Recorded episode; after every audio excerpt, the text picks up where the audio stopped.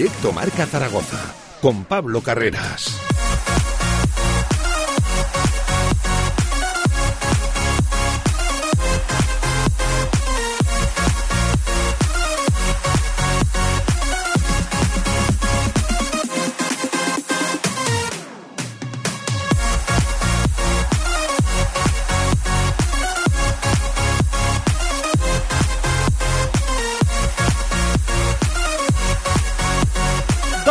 Por encima de la una del mediodía de este martes 3 de octubre. ¿Qué tal? ¿Cómo están? Bienvenidos a este directo Marca Zaragoza de martes ya 3 de octubre de martes en jornada intersemanal. Ya saben que en poco más de 48 horas el Real Zaragoza se plantará en el Estadio Nacional de Andorra. Tres sesiones que realmente son dos y media porque la de ayer más de recuperación, de regeneración, ¿no? Como decía eh, el, propio, el propio técnico, que no tanto de, trabajo, que no tanto enfocado plenamente la tarea hacia el partido. Partido que no va a ser sencillo por la situación en la que llega el Real Zaragoza, muy obligado, exigido a fútbol y también, desde luego, a resultados. De, ha pasado de un 5 eh, de 5 de un 15 de 15 a un 1 de 9. Ya no está, de hecho, ya saben, en ascenso directo. Ayer victoria 3 a 0 del Real Club Deportivo Español contra el eh, penúltimo rival del Real Zaragoza, contra el Racing de, Ferrol. Buena versión del equipo catalán, ya, pues bueno, siendo uno de los dominadores, desde luego, de la categoría de plata.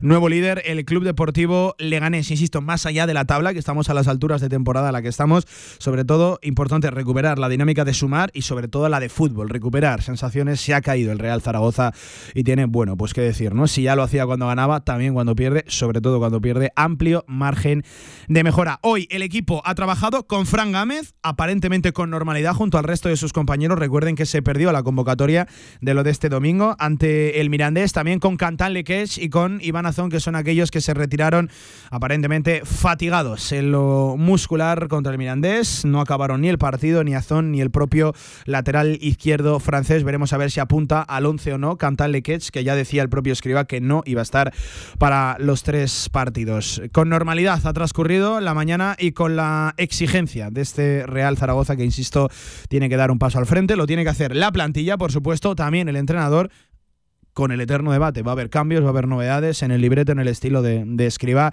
Luego escucharemos una declaración curiosa al hilo de, esto. Eh, no tuvimos ayer tiempo de meterla en la tertulia, en la tribu. Pero hablando del Mirandés, igual dio con la clave, escriba, de, lo que le pasa a su equipo, a este Real Zaragoza. Em, dos apuntes, eh, no sé si extra deportivos o que se salen puramente de lo deportivo en lo que hace referencia al primer equipo. Eh, ya se conocen más horarios, eh, de hecho conocemos ya los horarios hasta la jornada número 14. El Real Zaragoza va a jugar dos lunes seguidos. Ayer la liga dio a conocer los horarios de la jornada número 13 y también la de la número 14. Y pues bien, lo que decía, mm, dos lunes. En primer lugar, el Real Zaragoza jugará contra el Burgos en el plantío el lunes 30 de octubre, 9 de la noche. Eso la 13. En la 14, en la Romareda, el lunes 5 de noviembre, 9 de la noche, recibiendo al Real Oviedo. Eh, la verdad que a mí me cuesta entender por qué hay equipos que pasan más. Eh, bueno, me cuesta entender, sé por qué es. Lo que yo no le encuentro sentido si luego el reparto televisivo, el reparto de, los derechos eh, económicos de la, de la televisión no hace justicia a aquellos que se ven sacrificados por encima del resto. De hecho, el Real Zaragoza, por detrás del español, es el segundo equipo que más partidos a, la altura de la jornada número 14 habrá disputado fuera del fin de semana, un total de 5, 5 de 14. Es verdad que con un asterisco, contando que el de esta semana, el intersemanal, todos los equipos van a jugar mínimo uno fuera del, fin de semana. El español es el que más, con 7 de 14, insisto, a la altura de la jornada número 14. El español, el 50% de sus partidos los ha jugado, los habrá jugado, eh, llegados a la primera de noviembre, fuera del fin de semana. Es algo tremendo. El segundo, el Real Zaragoza con cinco, al igual que Cartagena, que Valladolid y que, y que Real Oviedo. Eh, eh, es cierto, ¿no? Español y Real Club Deportivo Español, o sea, Español y Real Zaragoza son los dos equipos que si los sacas del fin de semana te sostienen la audiencia, ya juegan en viernes o, el lunes. Vale, me parece correcto. Mm, no lo, no lo comparto, pero me parece, si los equipos lo firman, pues adelante. Pero que luego el reparto del dinero televisivo sea justo con aquellos equipos que han tenido que, pagar más que, el resto jugando los partidos fuera del fin de semana, con lo que ello supone. Semanas de trabajo diferentes, o muy largas o más cortas, aficiones que no se pueden desplazar o que no todos pueden acudir al estadio en cuestión si se juega de, local, porque sus horarios laborales o personales, su vida en general no, no, se lo, no se lo permite. Si los equipos lo firman y se prestan a ello, pues si te toca jugar en viernes o lunes, pues te fastidias, tú lo has firmado. Pero que luego el reparto económico. En fin, no me quiero quejar demasiado porque siempre me dicen que estoy hablando de los horarios y que siempre veo que el Real Zaragoza es uno de los perjudicados.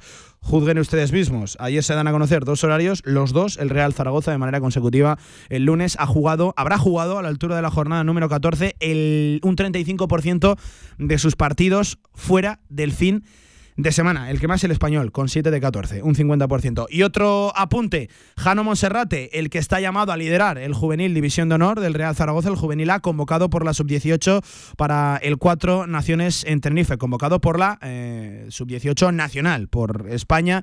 Enhorabuena Jano Monserrate, que tiene una pinta tremenda. 19 minutos por encima de la una del mediodía, hay mucho de lo que hablar de este Real Zaragoza, deportivamente y extradeportivamente, así que nos metemos en harina, insisto, en 48 horas, poco más, juega el Real Zaragoza. Hay que recuperar a este equipo. Vamos.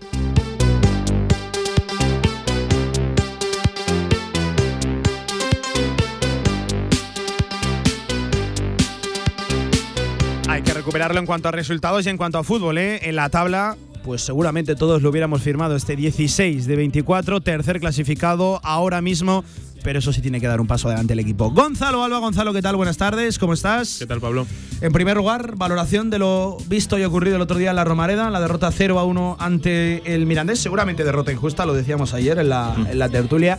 Si alguien no mereció perder, seguramente fue el Real Zaragoza, pero, ay amigo, esto es el, el fútbol condicionado, ¿no? También el partido por lo que ocurre con Sergi Enrich casi antes de mirar lo de la segunda parte hay que mirar también ¿no? el planteamiento y los méritos del Real Zaragoza en la, en la, primera parte. Decepcionante, estarás de acuerdo conmigo. Sí, yo creo que es un cúmulo de, de cosas, ¿no? Tanto el, el, planteamiento como luego la, la expulsión de Sergio Rich y por supuesto el, esa, esa, esa desafortunada eh, jugada de Jair en la que pues pone el pie y se va, se va para adentro como podía haber rebotado a córner, ¿no? Entonces es una jugada de bueno de infortunio pero pero yo creo que, que tenía que ir más allá el, análisis de la, de la derrota no eh, al final perder el partido es lo que lo que ves en el, en el móvil cuando miras el resultado de que el Mirandés la gana al Zaragoza, pero si ves el partido, por supuesto que no, no mereces perder. Incluso eh, ayer lo comentaba ¿no? con, mi, con mis propios amigos que, que al final, si vemos el partido repetido, y yo ya me lo he visto, eh, si merece ganar un equipo es el Zaragoza con las tres ocasiones contadas que tiene, pero las mm. tiene. ¿no? Entonces,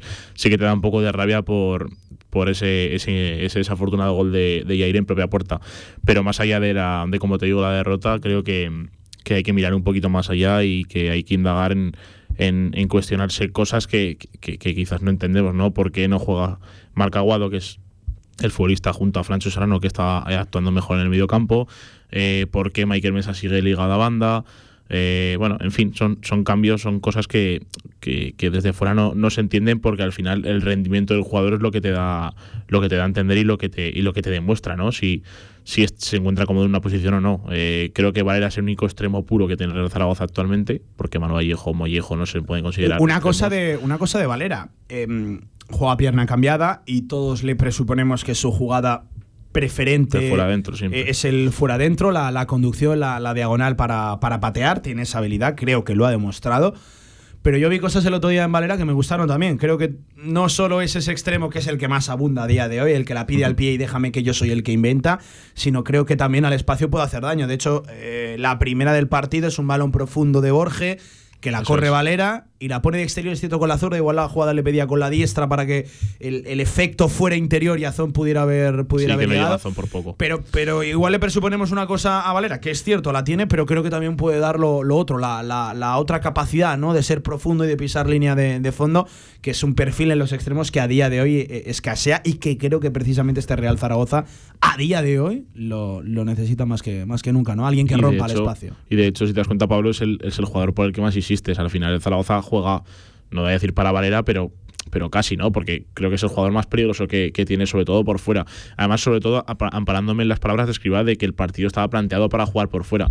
Ahí es donde no entiendo por qué Michael Mesa juega en la izquierda cuando Michael Mesa estaba jugando hacia adentro todo el rato. Entonces, o bien Mesa no entendió el planteamiento del partido, o bien el Mister no planteó me, lo, lo el, partido ¿eh? por fuera. Me, me, chirrió esa respuesta, que por cierto la vamos a escuchar en nada, me chirrió la respuesta porque decía, eh, el partido estaba planteado por fuera, sobre todo en las situaciones de Germán. Y, y es cierto, se ve, ¿no? Que el Real Zaragoza, no, no, sé si basa prácticamente todo su ataque, no diría que todo, porque veo más balón directo a los Sazón, Enrich que que, en otros partidos, incluso vimos algún que otro pelotazo de, de Cristian.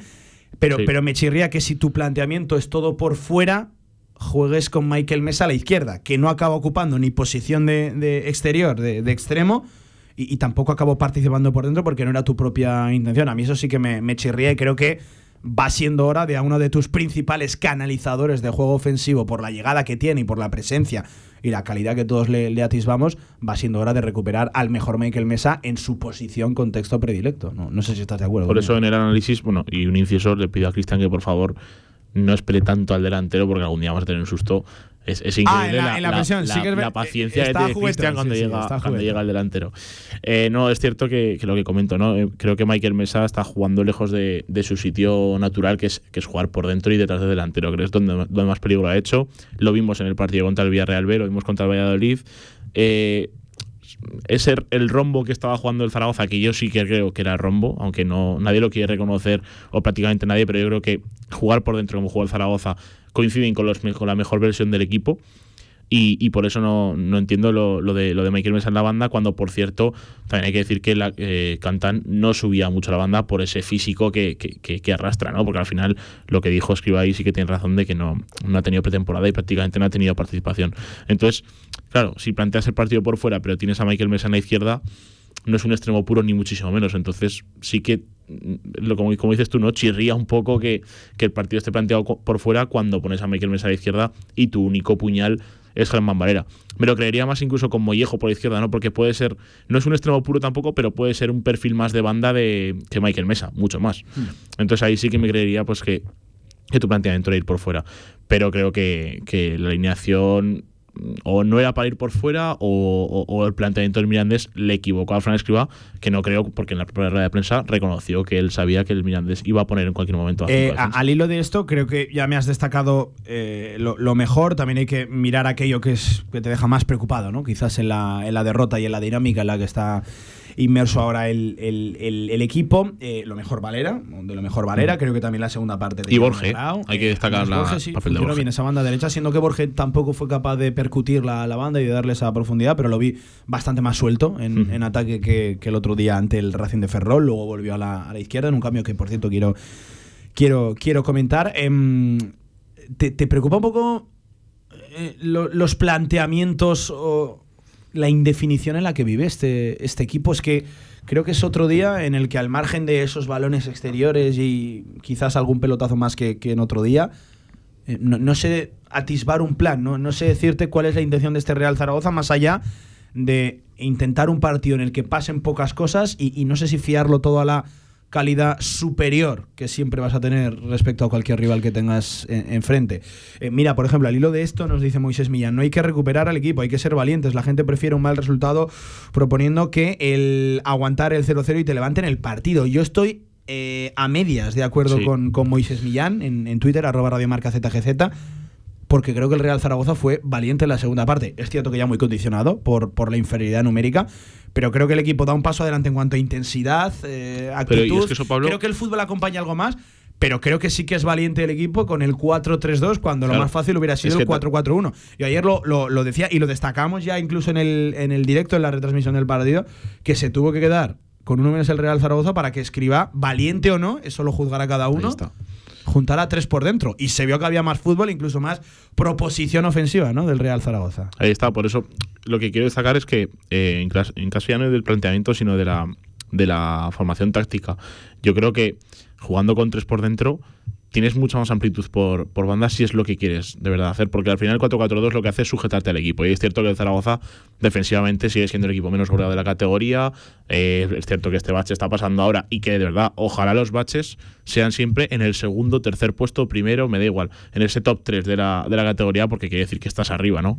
Pero, pero sí que es verdad que, que en esos planteamientos, claro, dices, el Zaragoza quiere llevar la iniciativa es que a lo mejor es que no lo sabemos, porque eh, con un 4-4-2 es cierto que tus centrales están jugando horizontalmente, pero ese juego es un juego vacío, por supuesto, eh, que a mí que, que, se la pasen Jair y, Francés o Jair y Mourinho los que estén, pues al final Zaragoza no le hace, no le hace atacar. Es que es, un equipo en el que los delanteros tocan poco el balón. O sea, no vimos a Iván ni a Enrique hasta que estuvo ni a Vallejo cuando entró eh, con mucho balón, ni, ni, con ocasiones. Entonces lo que me preocupa realmente es que el Real Zaragoza haya disparado a puerta en los últimos tres partidos, si no me equivoco, han sido seis disparos a puerta.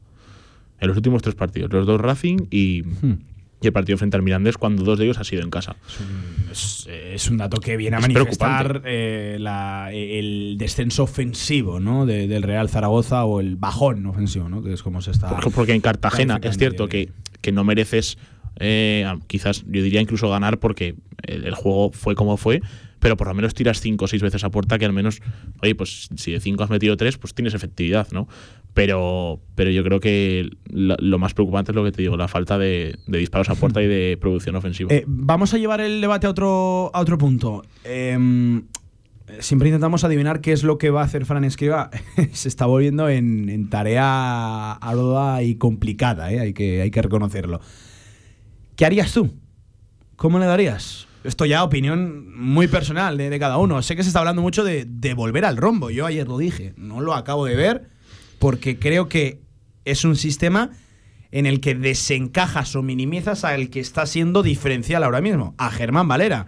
No le encuentro yo del todo el hueco al, al propio Germán No, Valera. es que- Hay gente que dice, no, llevarlo a la doble punta. Bueno, No. el otro día se vio a Germán Valera en la segunda parte, la doble punta. Es cierto que condicionado por la inferioridad numérica, desapareció Valera de- del Totalmente. partido. Eh, hay gente que está hablando del 4-3-3, del 4-1-4-1, que seguramente yo me decantaría más por, aquello. Pero Escribá, si algo ha dejado muy claro es que quiere jugar con, una doble punta, con, con dos delanteros. Lo hizo el año pasado y lo, y lo ha hecho este año durante todos los partidos. Hay gente que está hablando del 4-2-3-1, casi mismo guion. Igual ahí sí que ubicas tú a Michael Mesa en la mejor posición, pero no es un delantero o no es una doble punta como, como tal. Eh, no sé, Gonzalo, teniendo en cuenta eso, las premisas de- del entrenador, ¿tú por dónde tirarías? Teniendo en cuenta que, que no va a cambiar de sistema, por supuesto, eso es lo primero y hay que dejarlo claro, porque además ya, ya lo ha dejado claro muchas veces, no es algo nuevo o que vamos a adivinar, sino que es algo que Pero, ha dicho. pero yo, yo a Escribá lo, lo considero un tipo sensato y coherente. No, Sí. no, no creo que sea ese entrenador que se da de cabeza siempre contra el, el- el mundo y contra lo mismo. Y eh, se habla mucho de técnico inmovilista, ¿no? Es cierto que, que siendo objetivos, hasta ahora lo, lo ha sido. Porque hasta cuando decíamos que hacía un rombo, realmente no era un Era rombo. Para mí, 4-4-2 cuando hacíamos con- algo diferente, no era tan diferente. Era más un 4-4-2 con matices. Pero insisto, lo considero un tipo sensato y coherente. Llegará algún momento en el que si esto sigue sin dar resultados, tendrá que cambiar. Ojo, por el bien del equipo y al final hasta por su, por su por bien. Sí, propio sí, bien. no. A ver, yo creo que, que estoy en la línea de lo que dices de que es un tipo sensato y, y más que maduro en el, en el fútbol. O sea, la, la trayectoria que tiene lo ha, lo ha demostrado. Pero es verdad que eh, cuando llevas tres partidos que, que tu producción ofensiva es la que es, yo creo que en ese caso tendrías que dar cuenta de que quizás ese cambio sí que es necesario. ¿Por qué? Porque si el 4-4-2 no te está dando ningún resultado positivo, no puedes eh, encabezonarte en seguir con dos puntas. Quizás a lo mejor la solución pasa por jugar con una arriba y, y, luego meterte además atrás. estás aprovechando la doble punta. Porque Claro, es que es tampoco que- les está suministrando de balones. No, no, y, y ya no es eso, sino que las cifras son las cifras. Un gol de Iván Azón, cero de Sinan Bakis, que son los que más han jugado de- en, la, en la doble punta. E incluso, como, como dices, no, ya no por, por, por desacierto de, de los delanteros, sino porque esa producción ofensiva. ¿Cuántos centros ha metido el Zaragoza a la cabeza de Bakis o a la cabeza de Azón? Es que yo creo que a- a- quitando los corners no, no se ha puesto ningún balón al área a la cabeza de ninguno de los dos delanteros, que, que precisamente son dos delanteros que viven de rematar en el área y que viven de, de estar en el área. Si tú no suministras a un jugador que necesita balones, al final lo que haces es eh, bajar el valor y el nivel de ese propio jugador, que es el que necesita que le suministres balones. Quiero decir, si, si estuviésemos ante, una, ante un desacierto de los delanteros, no preocuparía tanto porque tu producción ofensiva sí que es eh, abundante. Pero si tú tienes dos centros por partido, es que es imposible que los delanteros te marquen Es que, goles. mira, O sea, creo que has dado- ¿Cuántos creo- han llegado a Bakis Creo, creo que has dado en una de, la- en una de las claves los Bakis, los eh, Azón. Serien Rich tenemos menos eh, tema para, Sí. para valorarlo porque es el que menos ha jugado y encima el otro día, eh, para mí con cierto componente de, de infortunio, acaba siendo expulsado. Él va a buscar un balón en una zona del campo donde no había una cabeza y en el último momento aparece una, una cabeza. Él asume el riesgo. Por cierto, parecida a la de ayer en el español. ¿eh? Y, eh, sí, eh, mira, lo- se me pasaba a comentarlo. E- efectivamente, muy parecida.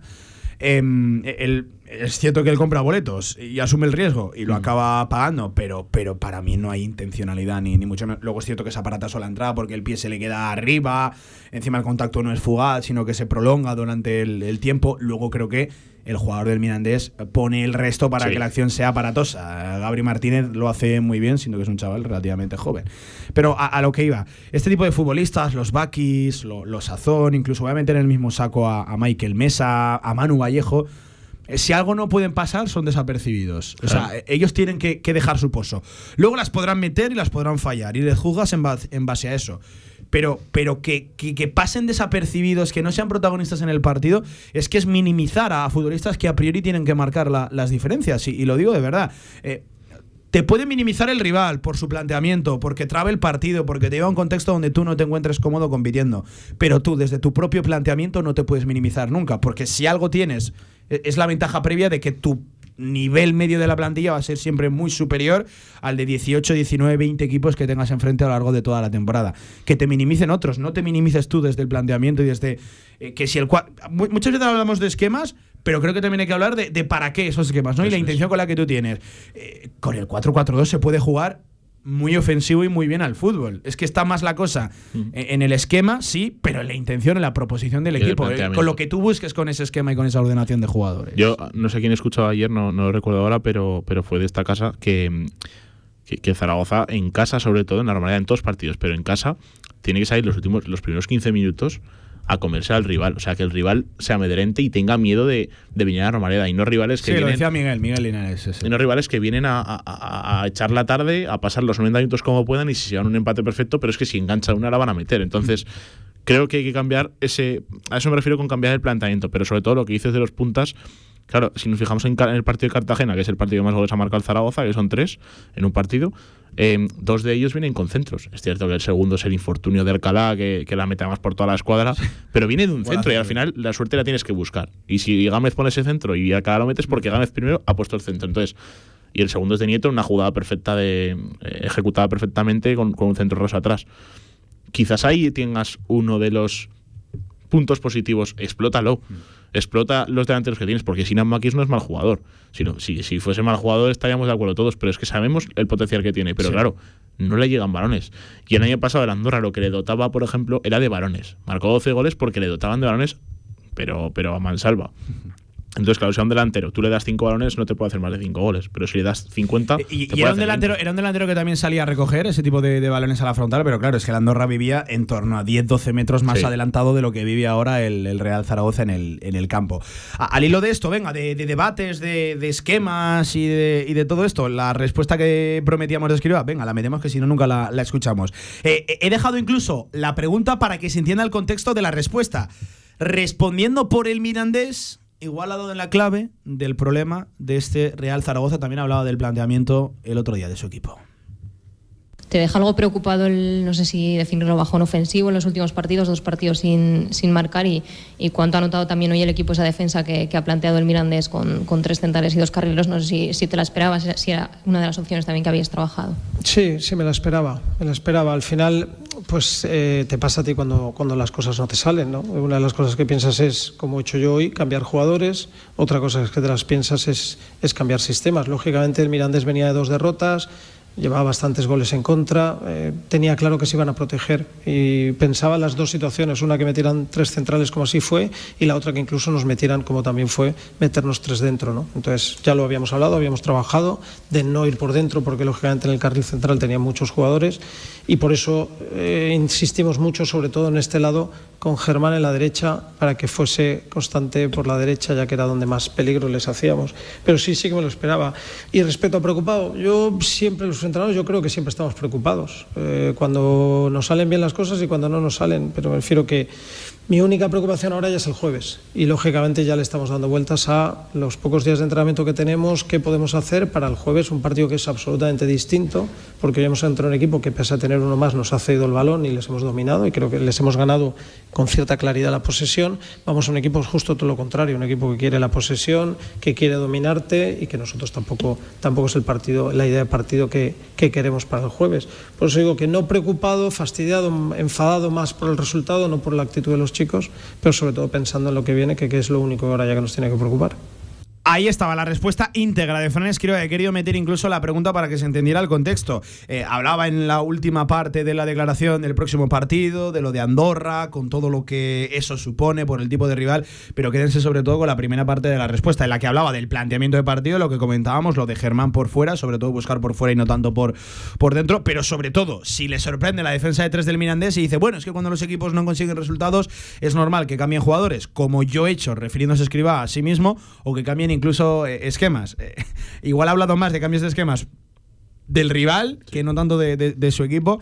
Mañana habla Escribá. Mañana, evidentemente, se le, se le preguntará por si ha pensado o cómo piensa darle la vuelta a todo esto y, y volver a, a dar ese paso adelante que, que tiene que dar él y que tiene que dar, por consecuencia, también el, el equipo. Eh, venga, por ir cerrando la actualidad del, del Real Zaragoza, nos dice Harry Colombo, por ejemplo, en Twitter: Grau y Moya juegan en paralelo y con muy poca movilidad. Necesitamos gente que se ofrezca y que mire hacia arriba, no siempre hacia atrás. Bueno, es que esa es otra batalla, la del centro del campo donde no te impones porque tu intención casi nunca es ir por dentro, pero es que además muchas veces pierdes la batalla numérica también en línea de, en línea de medios en el 4-4-2. Por eso se me hace a mí especialmente importante también la presencia de mesa en la, en la media punta por una simple cuestión numérica, tener uno más, uno más, uno más por, por dentro, tener dos pies más, además que dos pies, ¿no? Los de los de los de Michael Mesa. Hablaba de Grau, para mí Grau más que potable su segunda parte Sí. el otro día y, y demostrando que puede tener esa movilidad que se echan falta en el Real Zaragoza con la ausencia de con la ausencia de, Francho y de Serrano. hecho Yo eso sí es- que lo he de decir. Es más parecido, ahora lo decías, es más parecido el perfil de Grau a Francho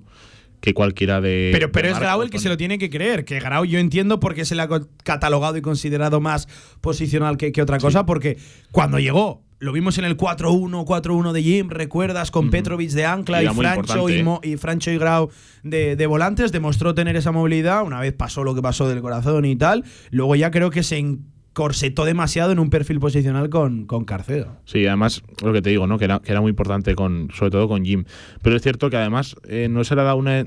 Con los refuerzos que se han traído, aparte del retorno de, de Marc Aguado, eh, no se le ha dado esa etiqueta de importancia ¿no? a, a Jaume cuando lo hablábamos el, pasado viernes.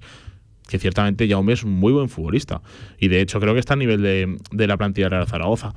¿Qué pasa? Que con la llegada de Tony Moya y de, y, como digo, de Marc Aguado, perdió ese papel junto además el de la, estancia ya de Francho Serrano perdió ese papel de, de centrocampista titular pero yo creo que eh, la ausencia de Francho le ha hecho asumir esos galones por supuesto no como Francho porque es mucho más dinámico pero creo que sí se acerca más al perfil ¿no? y creo que por ahí eh, podemos tirar bien con, con Jaume Grau y con otro que la acompañe para mí sería Marc Aguado porque también hay que hablar del nivel de Tony Moya yo creo que Tony Moya Hay que pedirle mucho más. no está no Podemos está hablar del rol, el contexto que le da a Escribá, pero creo que hay que empezar a mirar también al, al- al futbolista y de, de es. Pero, pero, pero ojo, eh, eh, eh, pedirle más Porque puede, porque creemos puede, que lo tiene y porque sí. pensamos que lo tiene. Que, que- que no es aquí criticarle por criticarle, no, porque se exige en base a lo que tú, eh, en base a las expectativas y en base a lo que tú puedes dar y has dado a lo largo de, de tu, de tu carrera y creo que Tony Moya lo, lo tiene. Eh, Gonzalo, que hablaremos en los próximos días del Real Zaragoza, desde luego mañana en la, en la previa, mañana habla Escribá, por cierto, un Real Zaragoza con Lecuch y Azón trabajando con normalidad. Y con Gámez igual. Gámez apunta a entrar en la convocatoria. Veremos si en el 11, con minutos en la segunda parte, o se reserva su participación, la, de, la del, del Puerto de Sagunto, para el domingo, que vuelve el fútbol también el domingo a la Romareda Intersemanal, ya saben, el jueves a las 7, Estadio Nacional de Andorra, domingo 9, Romareda, ante la agrupación deportiva Alcorcón. Uf, qué miedo me da ese, ese partido. partido muy parecido al del Mirandés Eh, de los lunes Seguro. mejor ni hablamos, ¿no?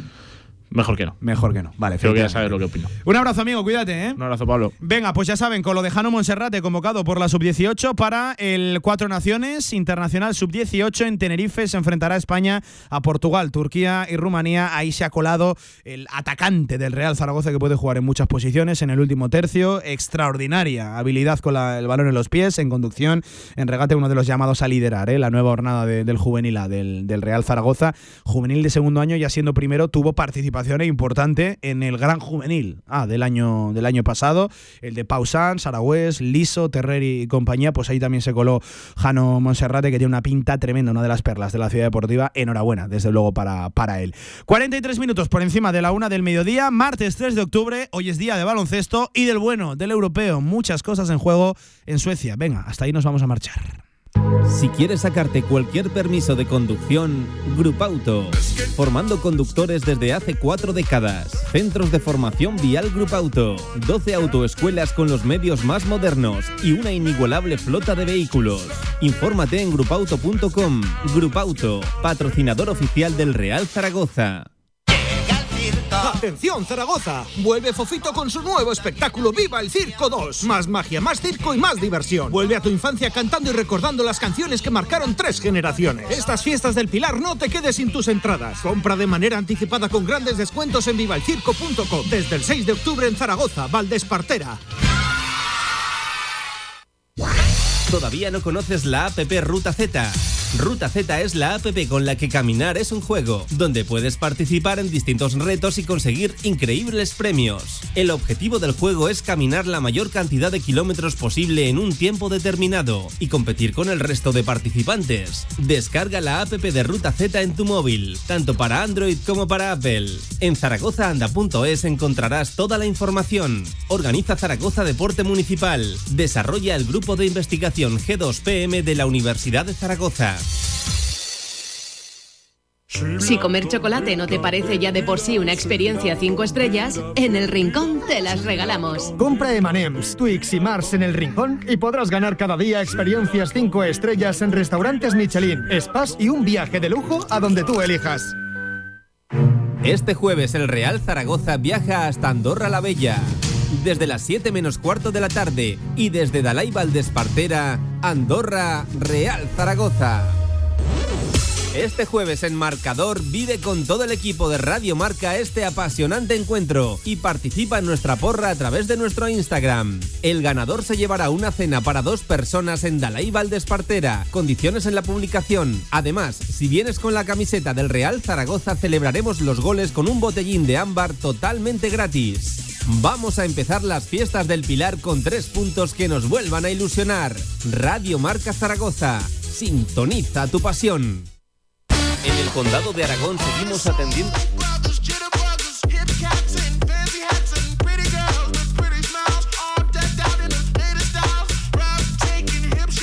La Ternasca, en calle Estebanes 9, en el corazón del tubo, te ofrece la información del baloncesto aragonés.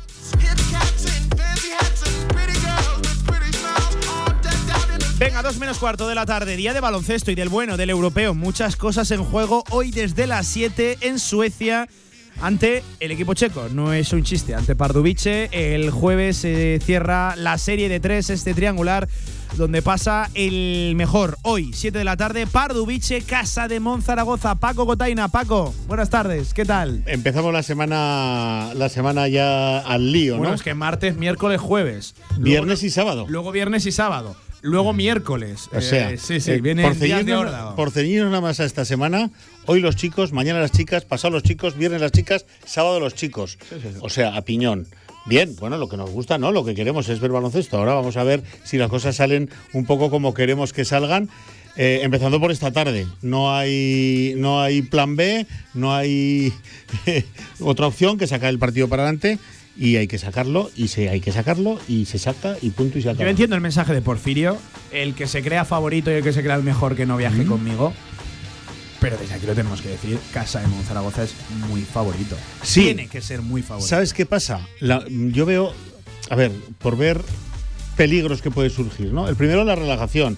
Jugamos contra un equipo súper inferior, jugamos contra un equipo que, pues fíjate tú qué liga, que no eh, tienen así a nadie famosete, que no hay ningún jugador eh, ambicionado ni que conozcamos de que ha estado por ahí brillando en ningún sitio, que no hay presupuesto. Pero eso es, cierto. Y pasado mañana vamos a repetir prácticamente lo mismo. Pero comentábamos con Jorge hace unos minutos antes de entrar en directo que jugamos en una ratonera, jugamos en- eh, como en, el, como en el- el- el pabellón de tu pueblo, Pablo. Igual que el pabellón de tu pueblo. Con todo respeto lo digo, pero es que es un que es un pedazo de pabellón, que además. es un partido de competición europea. Jugamos con lo que tú decías ayer, con los balones que jueguen en Suecia, que no sé si serán balones, pelotones, si pondrán Ivea en el, en el, en el balón o qué pondrá. Y eh, arbitraje pues de cuarta categoría, en el mejor de los casos. Y sobre todo jugamos contra un equipo de los que no tienen nada que perder, que juegan, yo digo siempre, a, a, la carga de la caballería, ¿no? Contra, contra los indios, pues igual.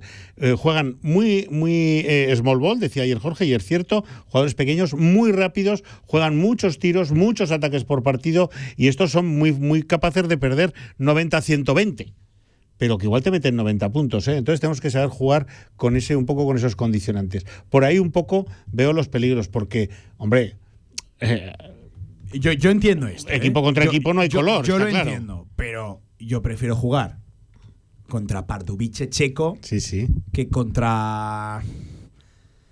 ¿Cómo era el equipo este turco contra el que jugamos en la BCL? Pinar Karsikaya. Ah, sí, sí, el Pinar, yo, claro. Yo prefiero no, jugar. que está claro, que está claro. Contra Pardubice, contra Pinar Karsikaya. Claro. Y, y, hombre por hombre, pues, pues goleada, ¿no? O sea, pero goleada de decir, bueno, pues que, que, me voy a reservar a partir del minuto 20, aquí no juega ninguno de los titulares sí. ya, porque, porque me sobra equipo, porque mis reservas son mejores que sus titulares. Pero escucha, que hay que jugarlo, que hay que salir no, no. súper concentrados, empezar Y hay que saber salto. capear la exigencia y claro, a priori claro. el, el, nivel, varios escalones por encima que has de tener frente a Pardubice. Claro. Lo he tenido toda la mañana haciendo scouting checo. Jorge Callao, Jorge, ¿qué tal? Sé, ¿Cómo sé. estás? Aquí estamos.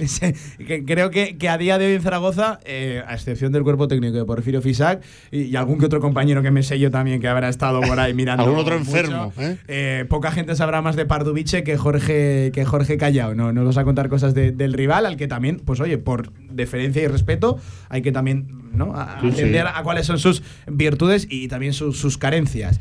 Em, eh, pero antes de preguntarte por los checos, Jorge, te pregunto por un poco la sensación que tú tienes antes de empezar este triangular, que además el formato es curioso, ¿no? Se sale un poco también de lo, de lo normal o por lo menos a lo que nosotros, y entiendo que Casamemón está acostumbrado también. Hombre, yo creo que, como ha dicho Paco, no hemos comentado tanto hoy como ayer, eh, Casemón Zaragoza es superior con todo lo que eso conlleva, que también lleva cosas muy buenas, pero también cosas muy malas, como puede ser la relajación, como puede ser los nervios, la presión de, del, favorito. Pero vamos, eh, yo creo que jugador por jugador y como club y, y estructura no tendría que tener color y Casamón, así como contra Real Madrid Unicaja, obviamente no se le pedía jugar bien, o por lo menos sí jugar bien con Rasmia, pero no ganar, es que al Casa de yo creo que, que se le tiene que exigir, o pedir, mejor dicho, eh, ganar los dos partidos y ganarlos con muy buenas sensaciones. yo Eh, creo. recuerden que aquí pasa el mejor. El mejor. El mejor de, lo, el mejor de los tres. Es bueno, eh, ayer anunció la, la competición que los dos mejores segundos también pasan los dos mejores segundos de los siete grupos que hay de, de tres, los siete Sí. triangulares, los dos mejores segundos también pasan. Siete por tres, hay 21 equipos participando en la previa. Pasan 7 más 2, 9, ¿no? Los Exacto, dos mejores dos- segundos. exacto. Es que han entrado es. en, en- en esta competición el Cholet y el, y el Estrasburgo, que, eh, bueno, que es al, al revés. Eh, han, han nacido dos nuevas plazas que no estaban contempladas al principio y eh, viene un poco por las eliminatorias de estos dos equipos franceses, ¿no? Así que de momento pasan todos los primeros, si no hay ninguna ningún cambio. Es que esta competición. Sí. Y, y Hombre, los dos estaría, bueno, segundos. estaría bueno que ahora cambiaran las normas eh, una vez arrancada la, la previa, ¿no? La quali de la, de la FIBA Eurocup. Lo explico. que- Cholet y Estrasburgo estaban inscritos los dos en la FIBA Eurocup Sí. y en la BCL. Y los dos han pasado en la BCL. En el caso de Estrasburgo, eli- eliminando a Obradoiro. Sí. Entonces han dejado este hueco. Telita, eh, telita, que, que se les permite apuntarse en las dos previas. Pero ¿no? si es Sí, que. estas competiciones. estas competiciones son- es lo Yo por eso tiene. digo, quiero ver el pabellón. Ya hemos visto. A mí ya imágenes- Porfirio con lo del balón me dejó preocupado. Claro, hemos visto imágenes del pabellón, por eso te decía con el máximo respeto que además me- me- tu, tu pueblo me encanta, ¿eh? Pero es un pabellón ratonera, es un pabellón eh, caja de cerillas, es un pabellón que, que si te sales de la pista eh, te vas contra el público, o sea, Sí. eh, pero es que hay siete filas o ocho de, No, no había de- más en de el- gradas, en lo el hemos vídeo visto que hemos- en las imágenes que ha pasado el club, ¿no? Eh, los balones, el arbitraje, bueno, pues mira, ¿sabes qué? Vamos al, al- al minuto 20, eh, 50-16 y así está todo arreglado, ¿no? Desde luego que sí. Se lleva 13 jugadores Estoy por viendo fin. por hacer el chascarrillo que las canastas son reglamentarias. al Sí, sí. Joder, al menos. Sí, no, no, escucha, reglamentarias iban a ser, pero que estaban apoyadas en el suelo, que esto de verdad que yo lo considero a nivel de referencia, y, y en mis tiempos de jugador para mí era completamente diferente. Jugar contra un, un- en un pabellón que las canastas están en el suelo, que las están colgadas del techo, pues porque de alguna forma pierdes la referencia un poco Ya. de dónde estás en el campo. Eh, Vamos a ver, no, ya, ya te digo, vamos al descanso 50-16 y así no hay problema. Y todo esto se acaba. Y te decía, y lo hemos también comentado con Jorge, Jorge se ha llevado 13 jugadores. Se han llevado 13 jugadores. Más que nada por las dudas. Yo creo que Chincharín sí que va a jugar y Belgens también jugarán, pero sí que es verdad que es mejor cubrirse las espaldas y en el caso de que alguno de los jugadores no llegue o tal y como está la situación, aparezca otro jugador con eh, molestias, pues bueno, así te llevas 13 Ha jugadores. viajado, entiendo, Felipe Mincer, Sí. el argentino. Traoré. Ha viajado Traoré. Y, Y ha dejado Javi García. Y ha viajado Javi García, que esto sí que es novedad porque era el que se venía quedando fuera de las citaciones. Sí, no ha viajado ni Obi Megano, que siguen en proceso de recuperación. Esperemos que ya para poco. Bueno, es que Porfirio lo daba la pasada como susceptible posibilidad para esta. Finalmente Eso no. es. Lo que a mí me hace pensar que si igual estaba para esta, para la, la siguiente tiene que estar. Debería estar, a ver si está el sábado en Manresa. Y no ha viajado mm, eh, Michel Watt, que a priori debería estar en Zaragoza ya, aunque, porque anunciaron la llegada del fin de semana, aunque anunció por fin, y es de sentido común, que no se lo iba a llevar a Suecia, pues porque lo que hacen aquí ahora es ponerlo un poco al día, eh, Sí. lo- lo- la parte del cuerpo técnico que se ha quedado a nivel médicos, pues, físico, y ya Pero físicamente tiene que llegar bien porque este viene de competir hasta hace poco. ¿no? sí, China. sí, sí. Además tenemos todos mucha curiosidad por saber eh, para qué llega, ¿no? Para ver por, por, por qué. Porque ahora tenemos una acumulación. ¿Por qué o por de- quién? Sí, Claro, porque de- Hombre, de- parece muy claro. de- Pero yo insisto, no me pillaría los dedos todavía. ¿no? Eso, Eh, pues- la opción de corte en el caso de Okafor y también de, de Caravis 30 de octubre. es 30 de octubre, hasta final de 27 este días. mes, que ya ha Quedan 27 arrancado. días. a mí me da pánico lo de A ver Okafor, cuándo se decide pánico. ejecutar, porque pare-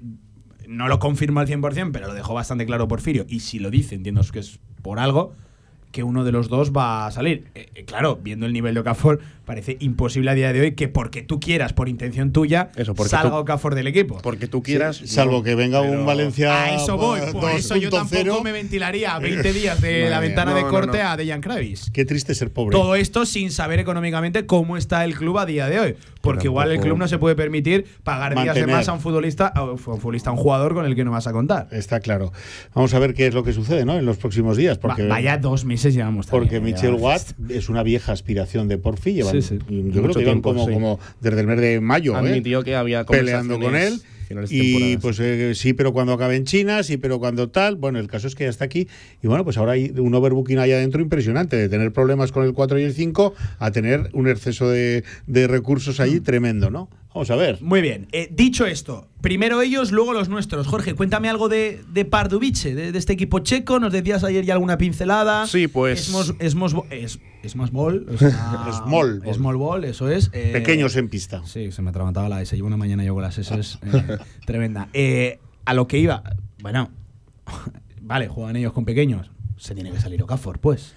Sí, vamos. o debería, debería eh, ser muy diferencial. hoy. En ataque sí, a ver cómo llega a nuestro aro, ¿no? Sí, tienen sobre todo a dos jugadores norteamericanos que ya nombró Fisak el otro día, que es Bryce Alford y Joe Brank. Joe Brank es el único jugador, es el pivot, y es el único jugador que pasa de los 2 metros 03. Es decir, estamos hablando de un equipo muy bajo para, Muy, lo, muy bajo. para lo que estamos acostumbrados a ver en la ACB.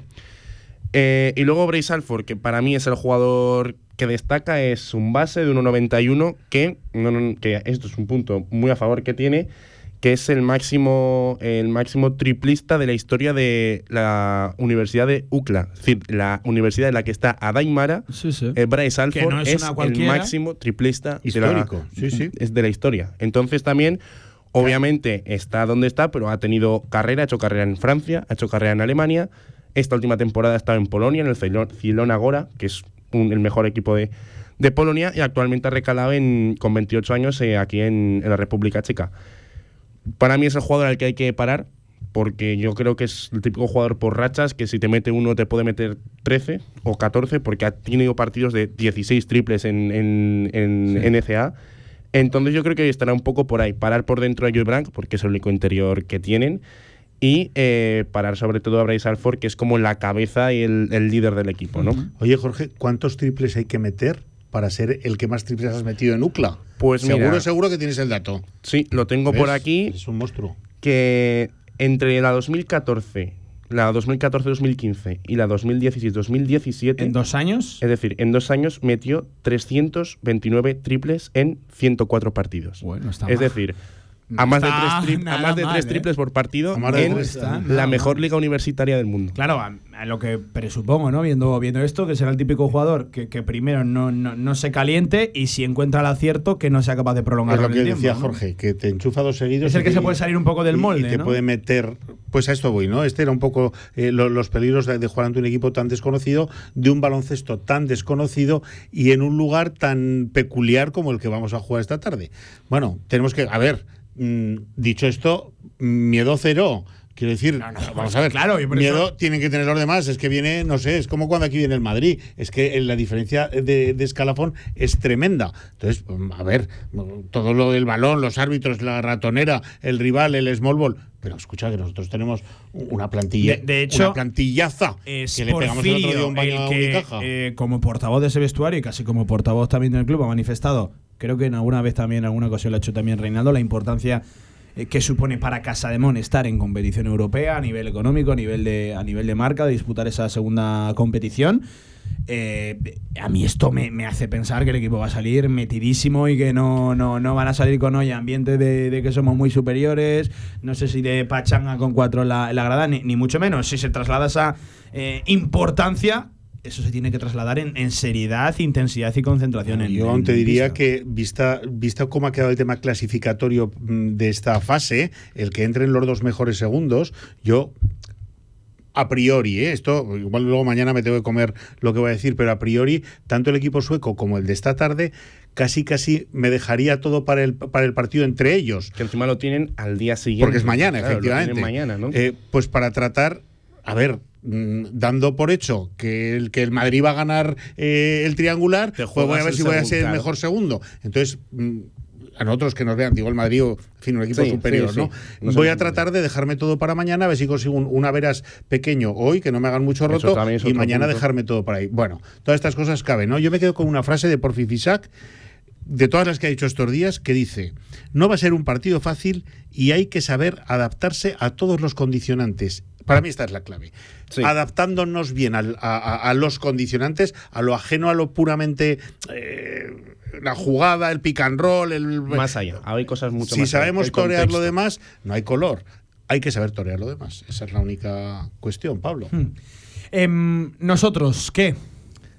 Bueno, pues ahí bueno, vamos, ¿no? ahí Se ha llevado 13 por, una- por alguna razón. Está claro que lo bases, Jorge, puede haber alguna duda, ¿no? Claro, Sobre- a- haceros a la idea que, que se juega hoy y se juega el, el- el jueves con un, un único día de recuperación. Es algo a lo que Casaemón no, no está acostumbrado. A, a que haya partido un día sí, al día siguiente no, pero al siguiente sí. O sea, son dos en, en tres días. Yo creo que si está mínimamente bien Travel Haynes y, y nuestro italiano favorito, Chincha, van a, van a jugar hoy.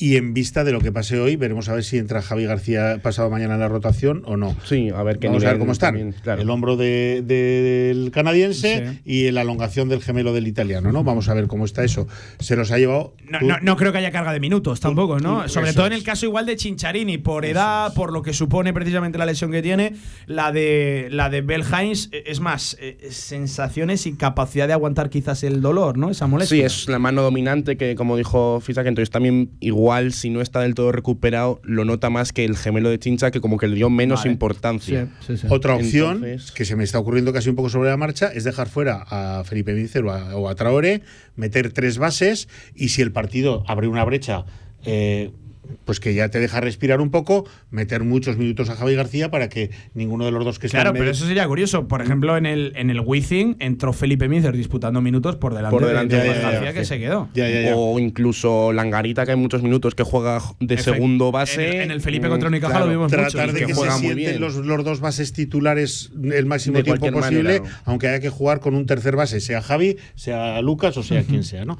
Bueno, esto se va a desenredar Sí, en poco rato, en ¿no? Pocas horas. Recordemos que esto es a las 7, Pablo, hoy y el jueves, los chicos a las 7, y que, bueno, pues que venga la mejor de las suertes para los nuestros, que lo vamos a sacar, lo vamos a sacar seguro. Pues 7 de la tarde en Suecia contra Pardubice, contra el equipo checo que ha estado haciendo scouting toda la, la mañana nuestro Jorge. Ha sido curioso porque el tío tiene unos datos. El del baloncesto hay que rebuscarlo, ¿eh? El de, el de los triples, digo, el de el Ah, baloncesto norteamericano. Jorge está en esa línea Sí, fenomenal. sí, hay que, hay que rebuscarlo.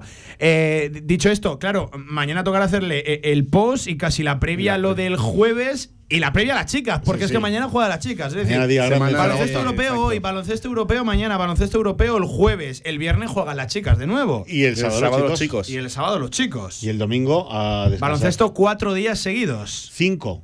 Cinco, claro. Martes. Hoy es martes. Martes. Martes, miércoles, jueves, viernes y sábado. Y sábado. Claro, porque el de las chicas que hubiera sido el sábado también se ha adelantado para el pregón y los chicos sí que juegan el sábado en Manresa a las 6 de la tarde. Así que cinco días seguidos. Y luego volverán a jugar entre semana para recuperar el de. El de Obradoiro, el que tiene, de- que tiene mm, dos partidos eh, aplazados. El primero de ellos lo juega esta tarde.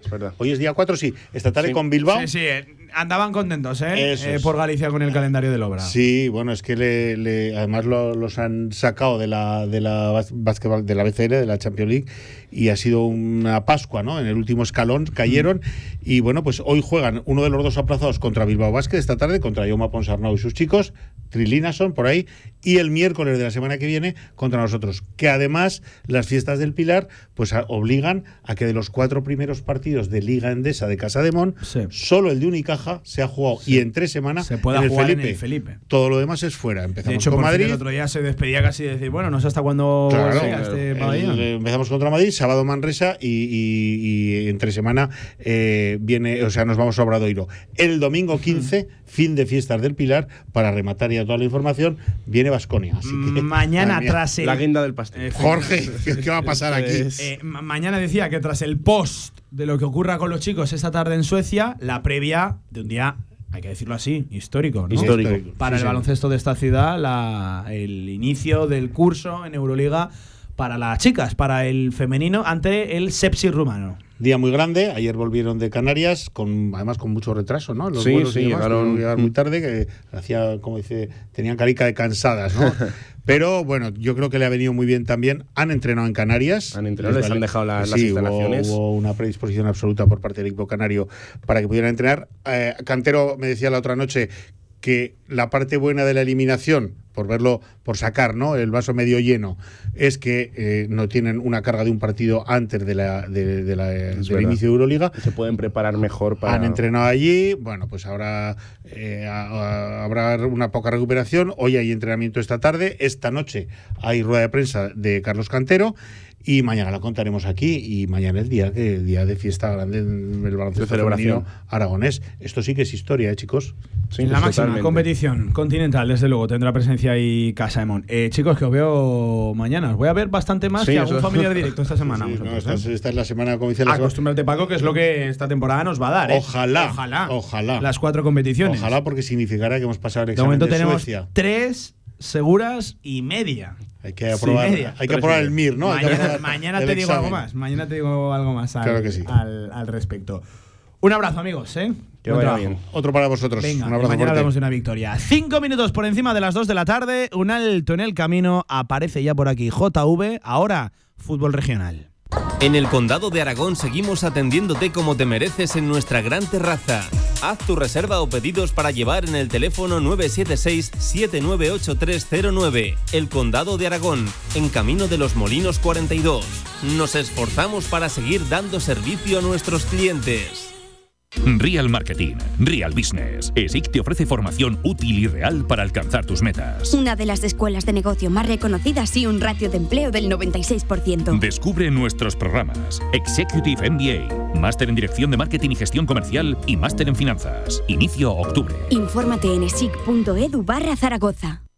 La cita más esperada para los amantes de la cerveza ya está aquí. Vuelve la Oktoberfest Valdespartera del 6 al 22 de octubre. Estas fiestas del Pilar brinda con jarras de cerveza y prueba la auténtica comida alemana. Te esperamos en Oktoberfest Valdespartera.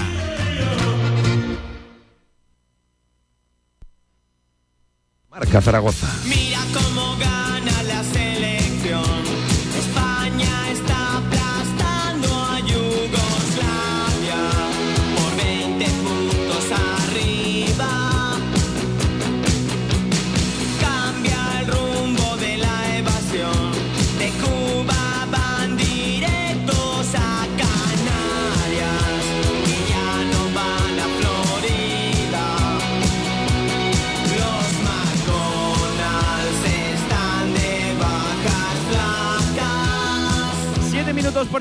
2 de la tarde, sintonía de fútbol regional. Enseguida saludo por aquí al JV, a Javier Villar.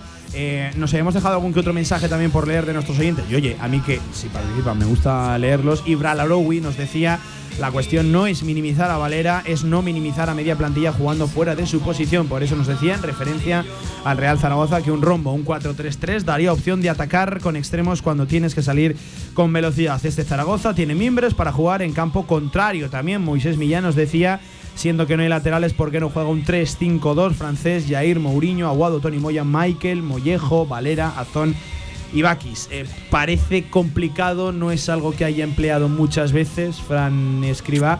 Eh, me cuesta, me cuesta creerlo a, día de hoy que, que haya un viraje tan tremendo ¿no? en, la propuesta y en, eh, en el sistema del, del Real Zaragoza. Óscar Alcuten, a través de WhatsApp, nos decía 4-3-3 es la solución. Eso quizás sí que lo veo algo más factible, más cercano, teniendo en cuenta que una premisa muy clara, manifestada por él mismo, escriba, digo, eh, es la de jugar con una doble punta, con un con un doble, doble delantero, con dos arriba. Ocho minutos por encima de las dos de la tarde. ¿Ves? Si es que traigo, me pongo a hablar de esquemas y aparece por aquí Javier Villar, entrenador. ¿Qué tal? Buenas tardes, ¿cómo estás? Buenas Pocas tardes, veces te Pablo. presento así, ¿eh? Pocas veces te presento así, como Sí, entrenador. sí, sí, sí.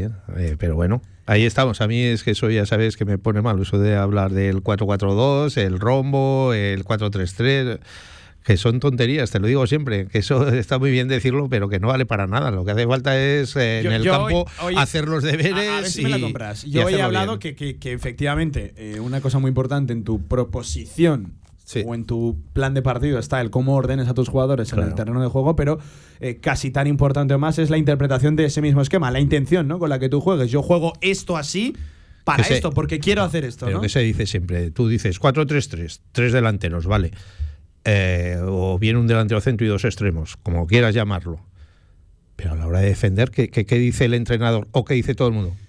¿Por dónde se empieza a defender? Por la delantera, ¿no? Porque si ellos atacan, coge el balón el portero, ¿por dónde empiezas a defender? Por la delantera, con lo cual ya, Sí, ya estoy de acuerdo, pero tú, Pues como está. yo, sabes que eso es un topicazo. Pues de que manual. sí, que sí. Pues por eso mismo también es un topicado de manual el 4-4-2, que si el rombo, porque a la hora de defender tienen que defender todos, a la hora de atacar tendrían que atacar Y digo todos. que es un topicazo porque si un delantero no llega a la presión, ah, pues lástima, no, no, no ha llegado. Eh, no pasa nada. No le vas a exigir que robe el 100% de los balones Claro. a los que va a presionar. Eso sí, tú a un, delante, a un defensa no le puedes permitir ni un solo fallo. Y un solo fallo. Porque es y el último. y Por al eso portero, y, al por- defensivamente. y al portero aún menos. Por eso, defensivamente sí, defiende el bloque conjunto, los 11 enteros, pero más importante, casi son los 4 o 5 en función de cómo juegues de, de atrás, contando también con el portero incluso, bueno, y sin el incluso, que, que los 3-4 que establecen esa primera línea defensiva. Y que luego tienes que contar con el rival, ¿no? Que no es lo mismo jugar a día de hoy, eh, esta temporada, jugar contra el español que jugar contra, ¿qué te diría yo? El Alcorcón que El jugaremos, Español, viste ayer que, el que Español, jugaremos ¿no? el domingo que viene. ¿eh? Viste O ayer sea, el no es español, mismo. 3 a 0, es cierto que un partido también muy Sí. condicionado por esa roja. Bueno,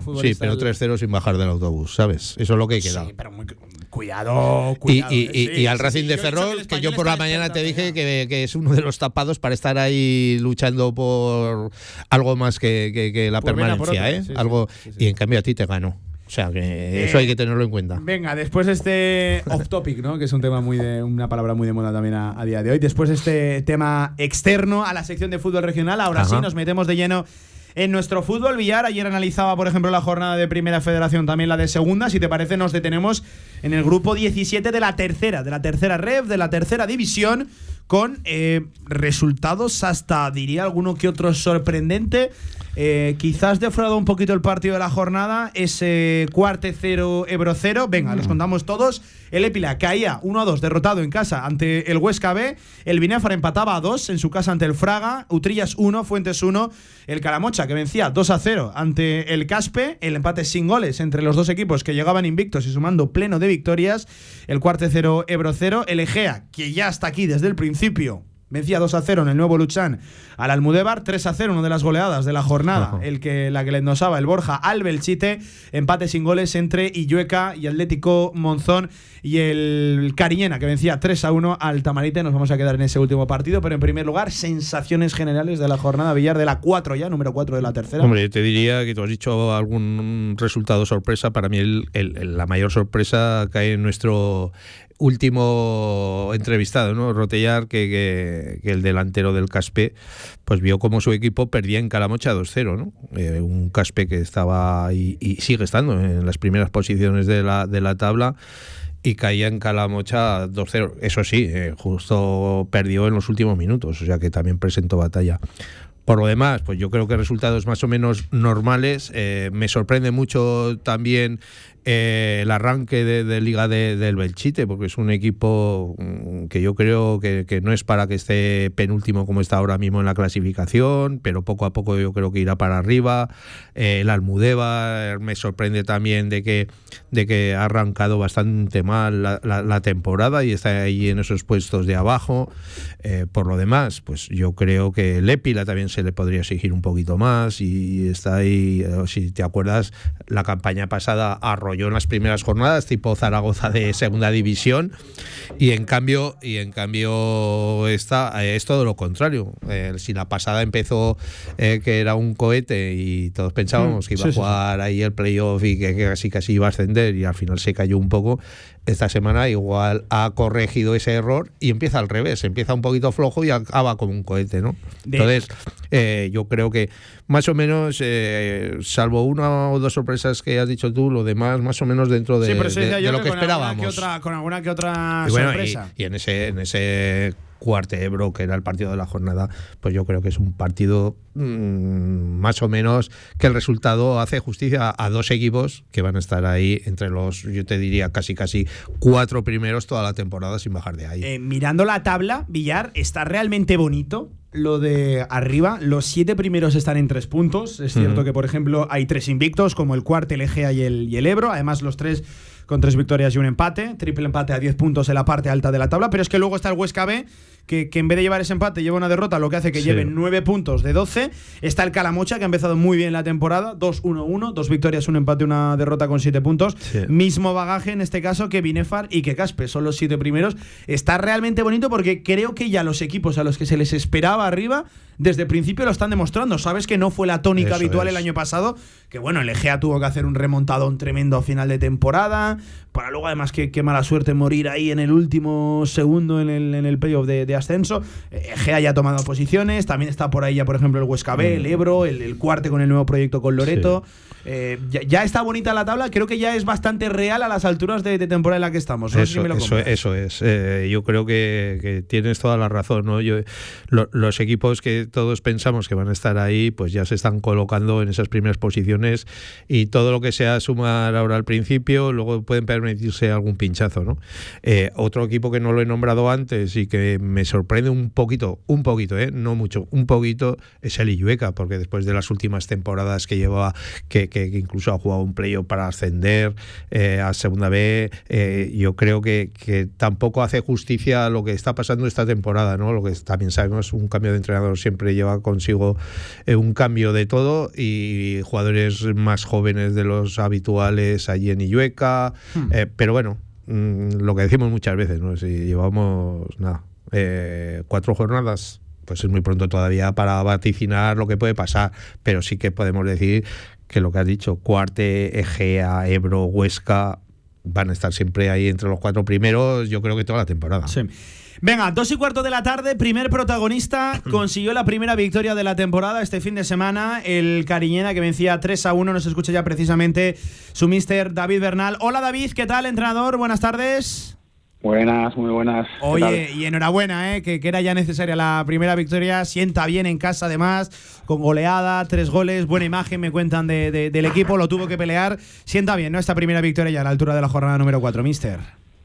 Sí, bueno, sobre todo para, para el equipo, para los chicos, para, para ir ganando confianza, porque la verdad es que, que hemos hecho un inicio de liga en el cual estamos yendo de, de menos a más. El primer partido, la verdad es que no, no estuvimos bien. Contra el Fuentes, luego la segunda jornada en casa, en casa contra el Monzón, pues sí que es verdad que hicimos un buen partido, pero se nos escapó en los minutos finales. En el Mudebar también, bueno, un partido muy loco, con muchas circunstancias. Mm, Jugamos bastante bien, tuvimos bastantes llegadas, pero pero bueno, conseguimos puntuar y bueno, eh, hoy, bueno, perdón, el domingo creo que hicimos el partido más completo y, y yo creo que, que fuimos merecedores de la victoria y bueno, para dar tranquilidad, para para creer y para bueno para, para seguir pues eso sobre todo pues afianzando un poco nuestras ideas que al final somos un equipo pues bueno con muchos jugadores nuevos y eso al final ensamblar todo eso pues sí que es verdad que, que cuesta bastante Eso te iba a decir. Buenas tardes, David. muy buenas Eh, eh, que, que habéis hecho una revolución de, de plantilla, ¿no? Y me imagino que contento con, con los fichajes que, que has conseguido eh, tener para esta campaña. Eso es, sí, bueno, al final, claro, cuando te quedas en el puesto 17 y, y prácticamente, bueno, te salvas por lo que te salvas, pues al final eh, tienes que tienes que tocar bastantes cosas porque mm, está claro que algo algo fallaba en ese sentido. Entonces, bueno, sí que eh, mantuvimos a 6 7 futbolistas que creíamos que nos podían dar eh, sobre todo ya conociendo la categoría de un año, pues esa, esa ese pozo, ese ese fondo de, de equipo y, y que nos podrían dar cositas y con gente además muy muy de corazón del club, muy que siente un poco ya los colores y luego pues bueno sí que nos tendríamos que, que reforzar con gente ya pues con más con más bagaje de la categoría, gente también que había destacado en preferente y bueno hemos hecho un equipo eh, competitivo en el cual tenemos bastantes más miembros que la temporada pasada. Evidentemente, pues como te he comentado antes, los inicios son duros porque tienes que empezar a aclimatar un poco a todos los futbolistas, pero en ese sentido, poquito a poco vamos. Ya llevamos dos meses de trabajo y yo creo que hay una buena sintonía en- entre el cuerpo técnico y, y los jugadores y poquito a poco vamos conociéndonos, mejorando y, y en esa búsqueda estamos, en, en seguir creciendo como equipo. Eh, también es cierto, Mister, que, que el verano, este, el último, es incomparable con el, con el anterior, ¿no? A nivel de, de club y, y de, y de prácticamente todo, ¿no? Eso habrá ayudado también y el, y el tener la garantía de que vas a competir en la tercera división, que luego te pregunto por, por cómo lo vivisteis, lo de salvarte por lo que te salvas, pero eh, el verano, económicamente, en cuanto a proyecto, dudas alrededor del mismo, es incomparable este con el anterior, ¿no? Sí, bueno, incomparable, aunque tiene algunas similitudes, ya que bueno, eh, sí que se, todo el mundo decía y en todos los foros podías escuchar que, íbamos a mantener la categoría, pero claro, no no había tampoco una decisión clara, una, una confirmación oficial y claro, pues estabas ahí con esa duda. De hecho, pues varios futbolistas también se dudaban en venir, eh, nos escapó algún futbolista porque tenían esa duda y bueno, eh, no fue de loco como el anterior, porque el anterior la verdad es que fue eh, una odisea, pero este año también tuvo sus dificultades. Eh, al final, pues bueno, sí que es verdad que contento con la plantilla porque pudimos fichar prácticamente a todo lo que queríamos nuestras posibilidades. Al final, no nos tenemos que olvidar que nosotros somos uno de los clubes mm, económicamente que, que son tienen menos potencial en ese sentido, pero sí que estamos contentos un poco con la plantilla que hemos que hemos co- podido conformar. Muy contentos, vamos. Me imagino, David, que después de esta primera victoria, muy animado tanto tú como todo tu, tu plantilla, ¿no? Pero este fin de semana el, el- el rival no es el más adecuado después de conseguir esa primera victoria, eh, buscar esa continuidad, ¿no? Y además cuando fuera de casa, ese Ebro recién descendido que está haciendo una gran campaña, yo creo que uf, no viene en, en un Sí. buen momento, ¿no? Bueno, no, mm, ¿por Nunca se no? sabe. Eh, ¿Por qué no? Porque al final nosotros venimos, como te he dicho antes, en una dinámica eh, muy positiva en la cual eh, venimos creciendo partido a partido. Creo que estamos en una línea clarísimamente ascendente y, y yo creo que bueno lo cogemos en un buen momento. Evidentemente eh, es un partido muy difícil, pero bueno, es que te pones a pensar y hay muy pocos partidos. Bueno, muy pocos no, no hay ningún partido fácil en la categoría. Evidentemente Ebro, pues bueno, Año pasado con Robres eh, consiguió ganar la liga, tiene prácticamente la misma plantilla y se ha reforzado con cinco o seis futbolistas mm, que destacaron ya en tercera división el año pasado. Eh, un equipo también pues consolidado con las ideas muy claras. Eh, bueno, nosotros ya te digo, vamos a ir allí a hacer un buen plan de partido con mucha confianza, sabiendo que va a ser muy difícil, pero que si hacemos las cosas eh, bien, les ponemos en dificultades y trabajamos eh, bien un plan de partido, tendremos nuestras opciones porque sí que es verdad que tenemos futbolistas que, que, que son, que son peligrosos y que pueden hacer y que pueden hacer daño al rival.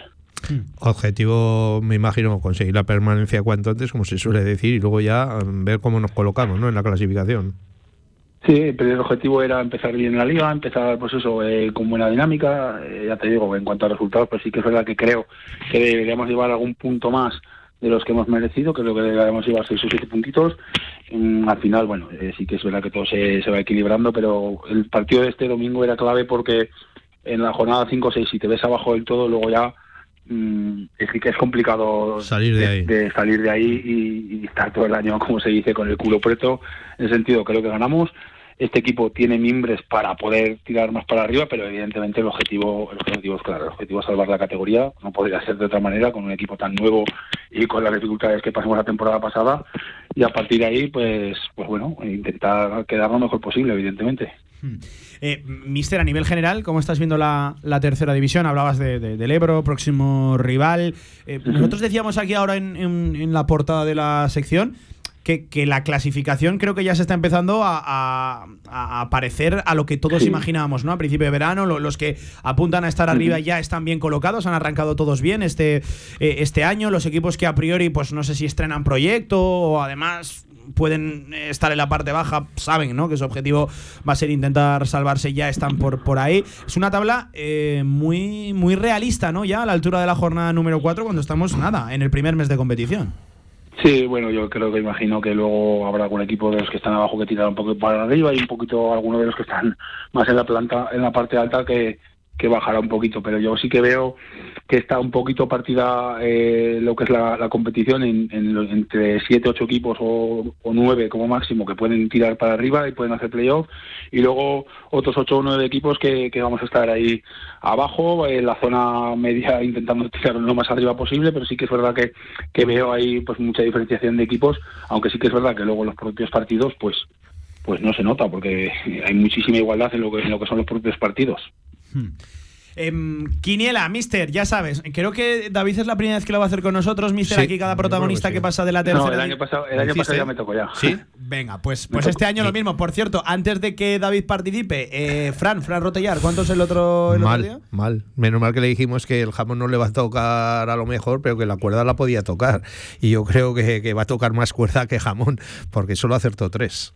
¿Cuántos? Tres, Tres de solo. nueve, Tres sí, sí. solo. Uf, eh, son pocos, ¿eh? Es cierto que es muy complicado, ¿eh, Mister? Hay que, hay que reconocer que. Hombre, y en las Sí. primeras jornadas hay resultados que todavía no se ajustan a la realidad. Casi más eso, en las primeras jornadas, en el primer mes y medio, dos meses de competición, que no tanto en el, en, en el transcurso de, de la misma.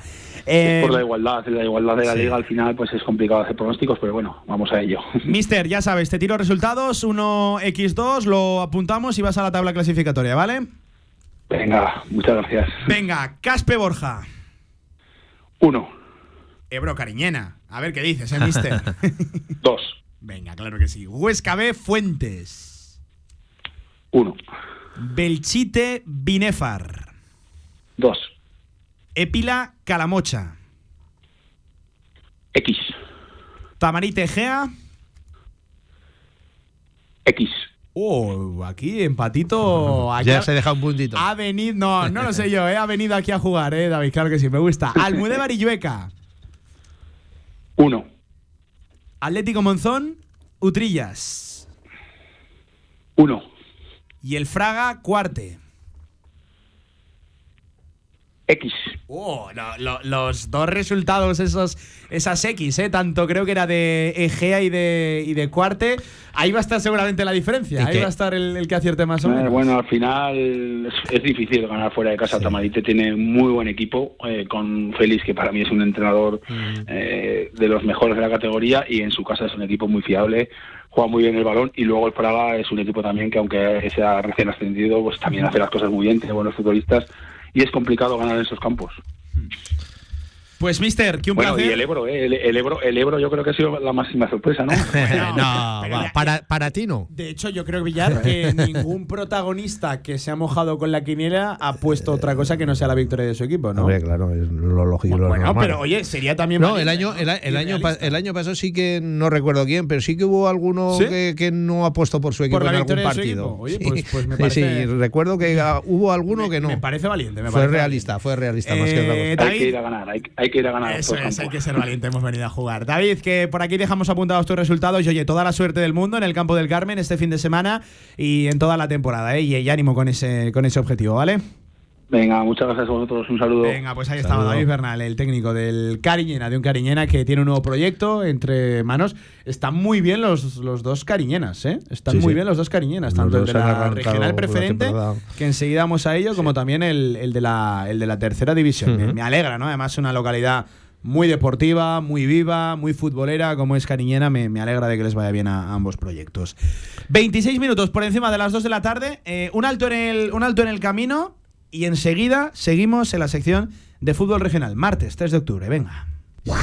¿Todavía no conoces la APP Ruta Z? Ruta Z es la app con la que caminar es un juego, donde puedes participar en distintos retos y conseguir increíbles premios. El objetivo del juego es caminar la mayor cantidad de kilómetros posible en un tiempo determinado y competir con el resto de participantes. Descarga la app de Ruta Z en tu móvil, tanto para Android como para Apple. En zaragozaanda.es encontrarás toda la información. Organiza Zaragoza Deporte Municipal. Desarrolla el grupo de investigación G2PM de la Universidad de Zaragoza. Colombia, Etiopía, Ruanda, Costa Rica. Te invitamos a dar la vuelta al mundo a través de los mejores orígenes cafeteros. Entra en cafeselcriollo.com y descubre todos nuestros cafés de origen. Cafés El Criollo, el café que te mereces. Claro que sabemos lo que queréis. En la Ternasca lo tenemos. Madejas, bomba de ternasco, cojón de ternasco, costilludas a la brasa, churrasco de ternasco y mucho más. La Ternasca, en calle Estebanes 9, en el corazón del tubo. El ternasco de siempre como nunca lo has probado. Quieres ser libre como el viento, pero también fluir como el agua. Hay dualidades que te hacen ser único. Como la gama híbrida enchufable de Cupra, con hasta 63 kilómetros de autonomía eléctrica para moverte libremente por la ciudad. Y una motorización de hasta 245 caballos para salir de ella y poder sentir una experiencia única al conducir. Descúbrela en tu concesionario. Cupra Aragón Car, Avenida Alcalde Caballero 58, Polígono de Cogullada, Zaragoza. Ahorra entre un 40 y un 60% con los cartuchos alternativos de la tinta aragonesa. Además, consumibles originales y el mejor papel para tu mejor impresión. Ven a conocernos a una de nuestras cuatro tiendas en Zaragoza o visita nuestra tienda online, latinta.es. Y recuerda que tus cartuchos vacíos valen dinero, no los tires. La tinta aragonesa, la mejor impresión.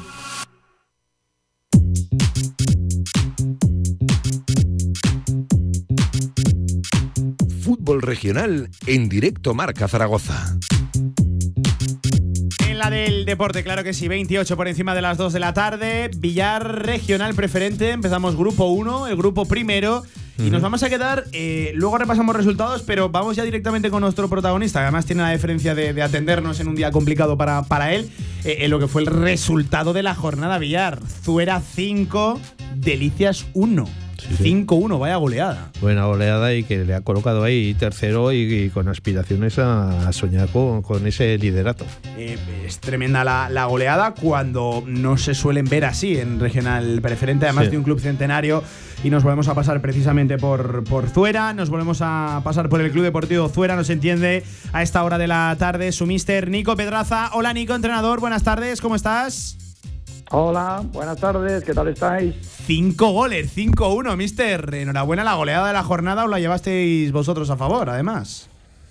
Bueno, pues oye, gracias. La verdad que desde el primer momento el equipo salió bien y bueno, es uno de esos días que, bueno, que todo te va de cara, nos hicimos rápido con el control del juego y, y bueno, fueron cayendo uno detrás del otro. La verdad que, que hicimos, hicimos peor de lo que son al Delicias, yo lo había visto y era un equipo muy seriote, bien posicionado, pero sí que es verdad que, que el otro día estuvimos, la verdad que estuvimos muy finos.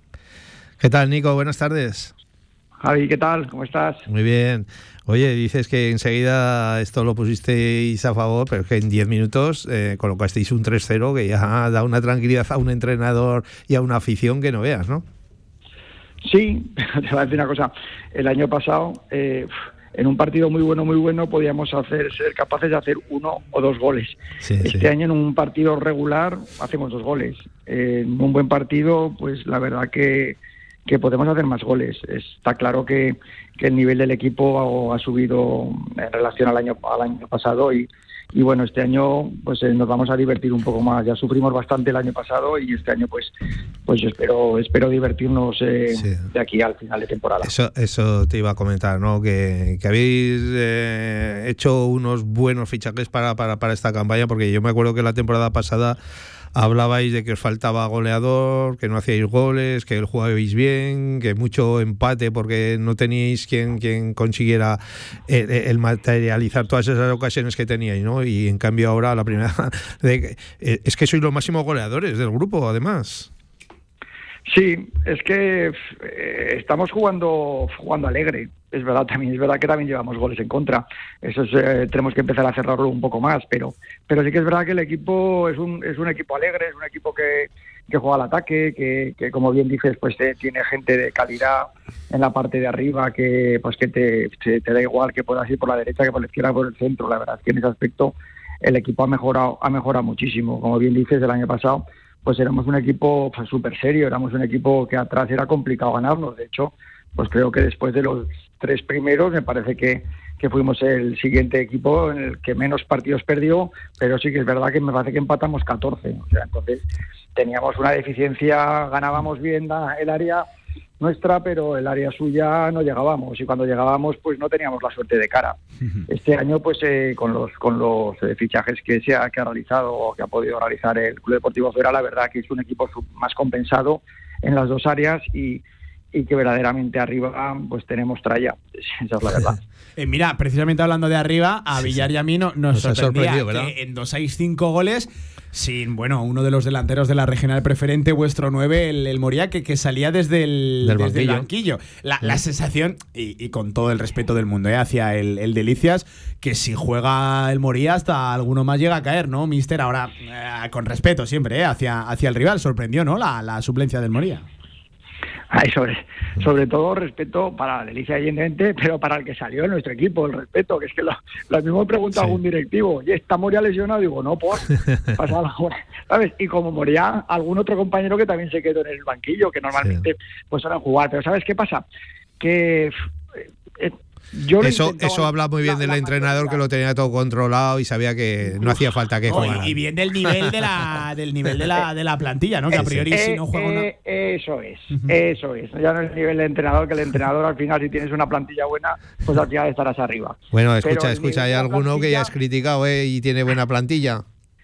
Bueno, eso ya, no lo sé. Pero el nivel de la plantilla, sobre todo en los primeros, en los primeros eh, partidos, lo he hecho siempre, eh, con nivel de la plantilla, con más, menos. Pero sí que es verdad que yo creo que todos se tienen que sentir importantes. Porque para un entrenador al final, pues es, si pones los 11, pero al final te olvidas de lo demás, pues es, es, es complicado. Aunque tengas poco en lo demás, pero yo creo que, que es importantísimo siempre que todo el mundo se crea que importante dentro del, del, de- del equipo porque igual al principio ahora igual no juegan tanto, pero llegará mitad de temporada que jugarán más y acabarán jugando mucho al final o al revés, ¿sabes? Yo creo que a todos hay que tenerlos un poco un poco metidos en el tema y que vean que todo el mundo en cualquier momento puede salir y bueno, yo siempre es verdad que pues que suelo hacer cuatro o cinco cambios de partido a partido, pero que también lo hacía con plantillas inferiores. Y, y te quiero decir que es que creo que es bueno para todo el mundo que, que nadie se duerma y que nadie piense que por se- llamarse Moria en este caso, que es un pedazo de jugador, tanto en lo futbolístico como en lo personal, porque la verdad que es un encanto de crío, eh, eh, pues es que es así, quiero decir, es que ahí estamos 19 en la plantilla, más tenemos un segunda regional, pues que a veces entrenan con nosotros jugadores que han hecho pretemporada, con lo cual que, no nos podemos dormir nadie, porque al final si no, no va a ser bueno para el equipo. Mister, ¿cómo estás viendo este grupo primero? Eh, y, por cierto, ¿te, gusta esta regional preferente, volviendo al formato habitual? ¿Dos grupos? ¿Te, encaja? ¿Es, ¿Era tu opción? ¿Preferías la, la anterior? ¿Cómo, ¿Cómo lo ves tú que llevas ya un largo recorrido eh, y años en esto? Bueno, yo es que el año pasado lo, lo, lo pasé tan mal que ya, ya no me quiero ni acordar, porque, porque aquello fue, aquello eh, era un equipo joven, un equipo, un equipo nuevo, un equipo, una un, que bajábamos cinco, joder, aquello parecía la tormenta perfecta para en el centenario irnos para abajo. Afortunadamente el equipo dio la cara desde el primer hasta el último partido y en ningún momento estuvimos entre los cinco últimos. La liga, pues bueno, eh, yo creo que se lo de toda la vida que hemos vivido cuando hace ya pues 30 años pues ya estábamos los dos grupos de regional preferente, ya estábamos bajando tres eh, por arriba, pues lo que pasa es que es verdad que yo oía a los compañeros cuando hablaban de lo de la Copa del Rey y todas esas cosas que estuve viendo también, pues el Monte Carlo con el IPC el año pasado, y joder, se montaban, eh, había, había ambiente de fútbol, había mucha gente que iba a los campos, esos partidos, y aunque llegabas muy tarde ya, porque llegaron muy tarde de fechas, pero sí que es verdad que, que cuando entrabas eh, tenía el tufillo ese a decir, joder, aquí hay partido bueno, ¿sabes? Y, y por un lado, pues dices, pues, ¿y por qué no? ¿Sabes? Pero bueno, la verdad que a mí, eh, eh, no sé, me parece, me parece bien esto, me parece bien lo otro. No, no tengo por qué decir si una cosa u otra. La verdad que el año pasado nosotros no lo pasamos bien porque, porque no éramos un equipo para estar arriba y este año pues si hubiera sido así pues seguramente pues estaríamos hablando que podríamos ser uno de los equipos que pudiéramos estar ahí en la parte final eh, estar arriba, pero, pero bueno, se ha decidido así y bueno, pues a luchar cada semana y a ver por dónde sale esto. Nico, ya sé que me vas a decir que es pronto para decirlo, pero ¿soñamos con el ascenso en el año del centenario, además del Club Deportivo Zuera? Oiga, yo lo firmaría. ¿Tú, Javi, lo firmamos o qué? Hombre, lo firmamos. lo que Eh, tienes Si que fuera hacer. tan fácil, eh, si fuera tan fácil, mister, como echar un garabato. eh. Venga, e- eso lo firmamos ahora mismo, tal día como hoy lo firmamos. Pero te digo una cosa, eh, no sé quién me hizo, eh, sí que lo sé, lo hizo, pero me hizo una entrevista y puse a, a los siete que habían quedado por encima mío, a gente por ahí, y me ha llegado que decían, pero ¿cómo puede decir Nico que no es que no es candidato? Pero ya sabes que a mí llevo 50 años en esto y, y, y- y no Por sé. si acaso, mejor ser cauto, ¿no? eh, sí, candidatos, candidatos. Eh, eh, preguntabais antes por la regional, por el grupo 1. me parece un grupo uf, duro, eh, me parecía ya el año pasado duro. Pero es que hay, hay campos durísimos, pequeños, de tierra. Hay equipos que han estado en terceras divisiones, hay equipos eh, que ya tienen, son clubes ya súper hechos, que, que tienen buenas plantillas. Hay todavía gente que no ha empezado a tirar para arriba, que, que han hecho mucho desembolso de dinero.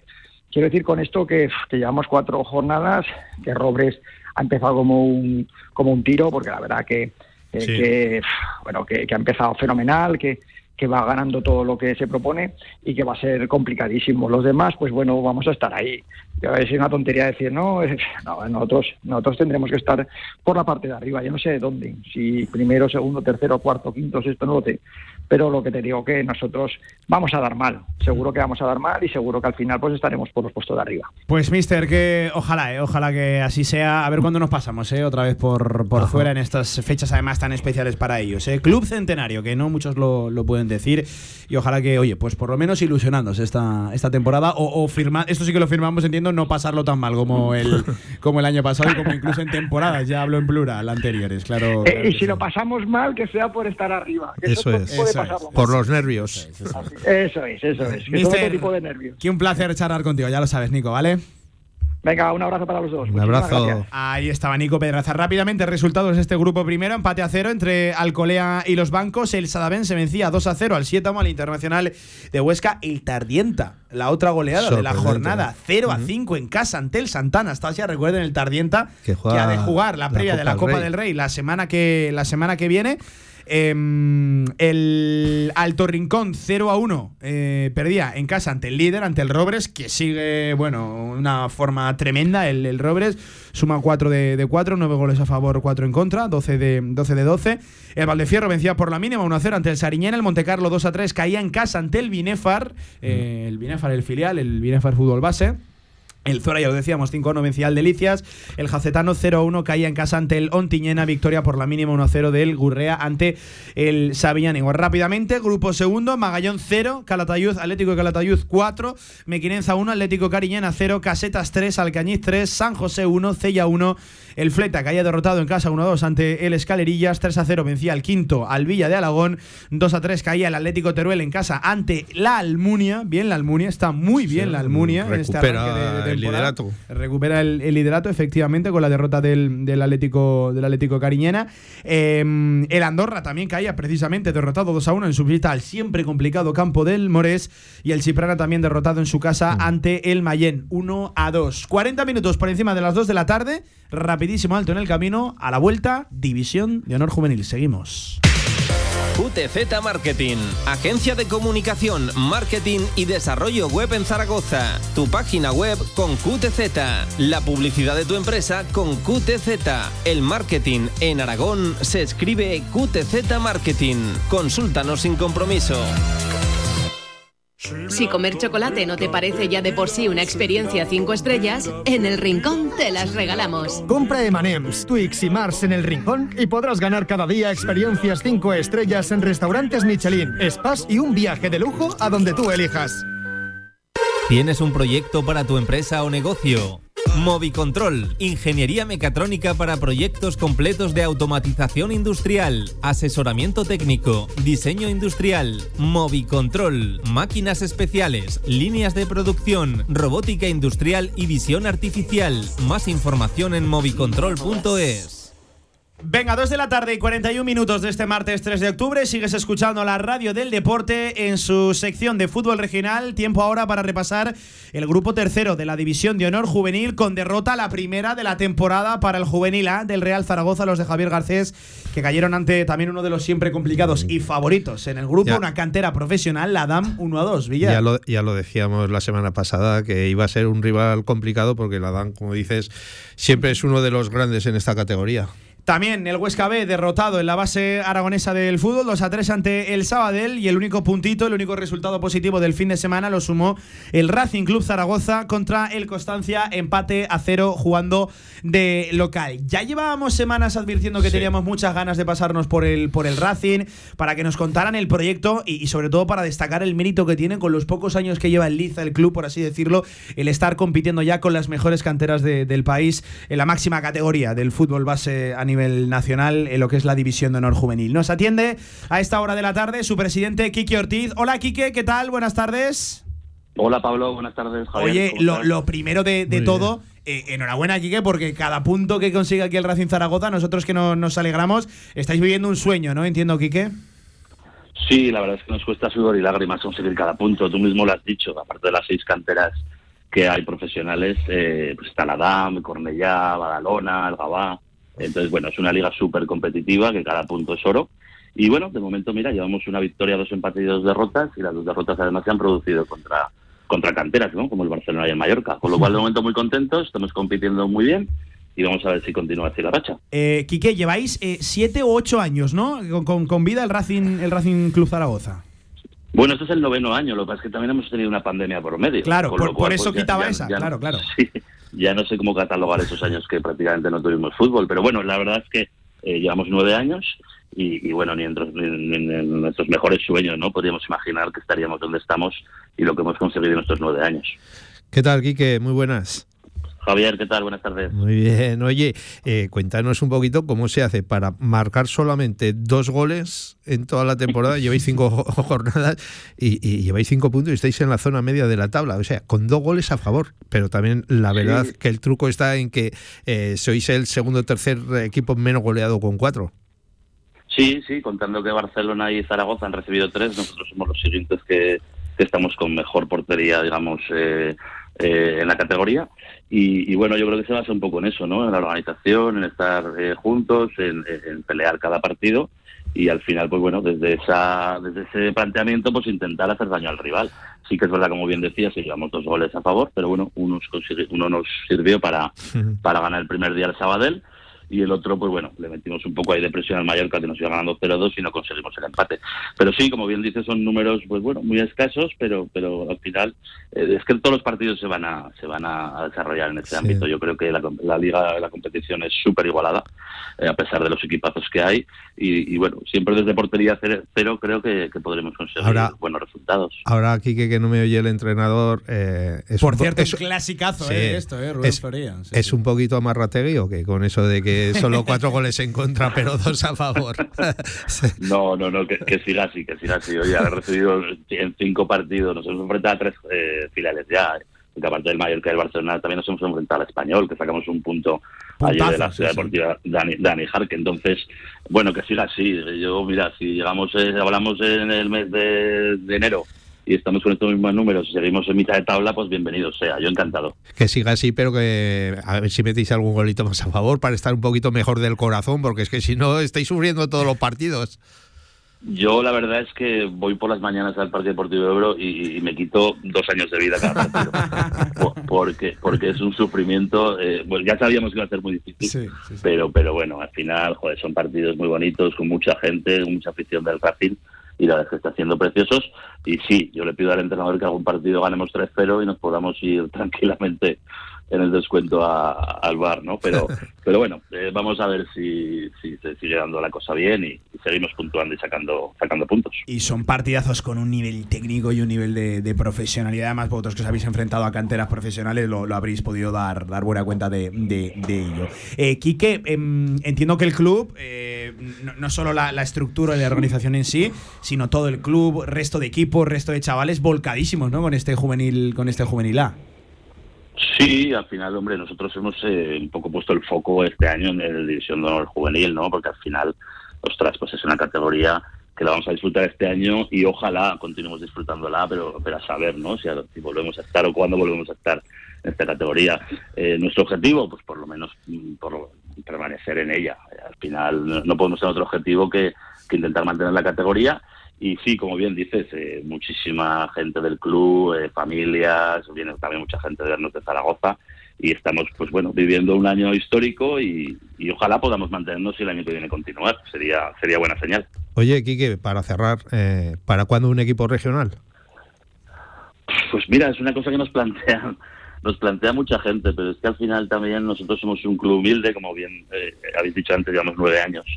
Y al final, bueno, bueno, tenemos muchos gastos, como bien sabéis, estamos en una instalación en la cual, pues bueno, eh, ahí estamos alquilados, no la tenemos en propiedad como otros clubes, y nos cuesta mucho sacar los presupuestos y al final, pues bueno, un equipo regional también cuesta dinero. Entonces, bueno, vamos a ver y nos vamos sentando con todos los equipos de las divisiones eh, inferiores y, y, bueno, no descarto ¿no? que algún año podamos tener un equipo regional, incluso femenino, porque ya el año pasado lo tuvimos, pero bueno, este año al final no salió, incluso también, pues bueno, en la parcela fe- femenina, pues también contar con un equipo en el Racing.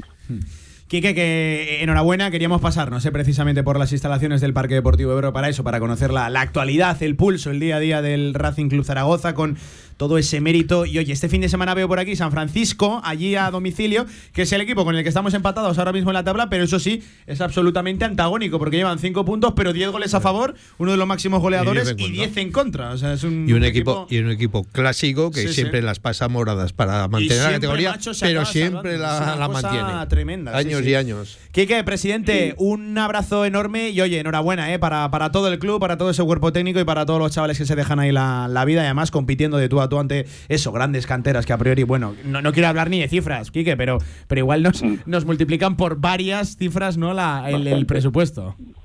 Pues vas por bastante, no lo quiero ni saber. sí, casi mejor, casi mejor, efectivamente. Sí, sí, sí. Un abrazo, Quique, gracias por atendernos, ¿vale? Igualmente, y cuando queráis ya sabéis, aquí estoy. Venga, ahí está el presidente del Racing Club Zaragoza, que lo dicho, este fin de semana se mide a domicilio allí, precisamente al, al San Francisco. El Real Zaragoza, por su parte, hará lo propio, desplazamiento ante el Sabadell y el eh, Huesca, el juvenil del, del Huesca, jugará también contra el Barça, eh, el juvenil del Barça. La visita más complicada que puede haber, yo diría que en el fútbol juvenil en, en España. Los tres a domicilio, los tres fuera de, de casa. Toda la suerte de- del mundo. Oye, de momento podemos dar la- las gracias de que eh, solo hay un equipo en descenso, el Huesca, y está a un punto de, de salir. Está con, está con cuatro. Esto acaba de empezar, también hay que decirlo. Mm. ¿eh? Son, son Cuatro solo cinco jornadas, cinco, es. Son solo cinco jornadas. Y a ver si recupera ¿eh? el Real Zaragoza la dinámica de, de- resultados, no, no de juego, que yo creo que mereció bastante más, bastante más contra, contra la DAM. JV, un abrazo, ¿eh, amigo? Cuídate. Un abrazo. Sección muy completa hoy, ¿eh? De fútbol regional. Venga, 11 minutos nos quedan para las 3 de la tarde. Nos ponemos las mejores galas. Somos campeones de la Raider. Lo celebramos como lo nuestro, los europeos. Vamos. Albema, alquiler y venta de maquinaria para la construcción, venta de herramienta y materiales, morteros técnicos, químicos, cerámicas, aislamientos, tabiquería seca y así hasta 4.000 referencias en stock. Empresa zaragozana con más de 35 años. Les esperamos en nuestras instalaciones en Camino de Cogullada 24. Teléfono 976 47 17 98. Atención Zaragoza, vuelve Fofito con su nuevo espectáculo Viva el Circo 2. Más magia, más circo y más diversión. Vuelve a tu infancia cantando y recordando las canciones que marcaron tres generaciones. Estas fiestas del Pilar no te quedes sin tus entradas. Compra de manera anticipada con grandes descuentos en vivalcirco.com. Desde el 6 de octubre en Zaragoza, Valdespartera. ¿Quién quiere ser uno más? Cariñena es una tierra de inconformistas, una tierra llena de intensidad y de matices donde el frío y el calor se abrazan. Nuestra tierra es cariñena y aquí nace un vino único, el vino que nace de las piedras. Cuando quieras disfrutar un vino que te sorprenda, ¿de verdad quieres ser uno más? Denominación de origen cariñena, el vino que nace de las piedras. No has probado un vino igual. Confinanciado por Unión Europea, Ministerio de Agricultura y Gobierno de Aragón. Este jueves el Real Zaragoza viaja hasta Andorra la Bella. Desde las 7 menos cuarto de la tarde y desde Dalai Valdespartera, Andorra, Real Zaragoza. Este jueves en Marcador vive con todo el equipo de Radio Marca este apasionante encuentro y participa en nuestra porra a través de nuestro Instagram. El ganador se llevará una cena para dos personas en Dalai Valdespartera. Condiciones en la publicación. Además, si vienes con la camiseta del Real Zaragoza celebraremos los goles con un botellín de ámbar totalmente gratis. Vamos a empezar las fiestas del Pilar con tres puntos que nos vuelvan a ilusionar. Radio Marca Zaragoza. Sintoniza tu pasión.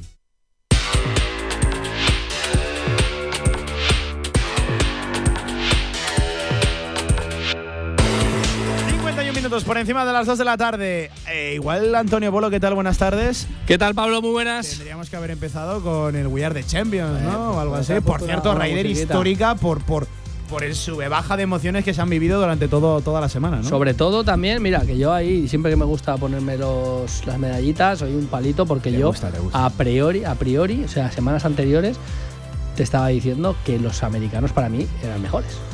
Pues mira, palizón. Y eso que al final lo, lo maquillaron un poquito y, y Bueno, es que con la no- no, hubo, no hubo color, no hubo color en ningún momento. Es verdad, 16,5 a 11,5, 5, 5 puntos de, de diferencia para, para el equipo europeo, pero llegamos a estar 6, 7 puntos arriba, 8 incluso creo, eh, en algún momento, y sobre todo la proyección que había por los partidos.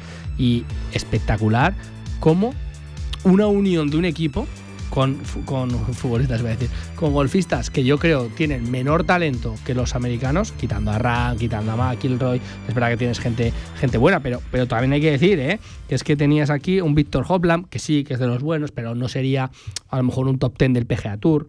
Eh, tienes a Justin Rose, que ya es mayorcete. Tienes a, a Fitzpatrick, que es muy bueno, pero tampoco te lo pongo en el top 10 del PGA Tour.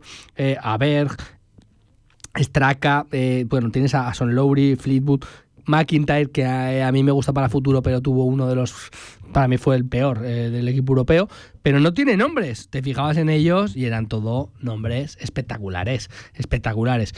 También se basa un poquito todo esto en lo que decimos siempre, en la piña, en el grupo, en el equipo, porque eh, ha habido ahora, ya sabes que hablaremos del resultado, pero me gusta hablar de conflictos. Ha habido muchísimos conflictos. ¿eh? Ha sido una Raider polémica por todos aspectos y sobre todo están muchos focalizados en el equipo eh, americano.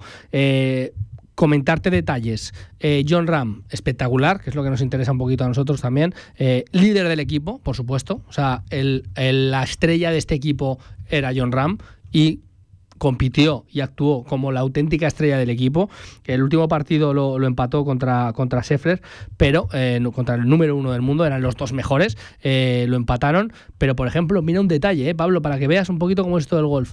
La mayor paliza de la historia en foursomes, ¿vale? Una de las modalidades de juego, se la llevó Scheffler, número uno del mundo, contra, eh, contra dos eh, europeos que, vamos a decirlo sin paños calientes, que tampoco han empatado con nadie. Es decir, destacados en el circuito europeo, pero nada, por supuesto, nada en el PGA.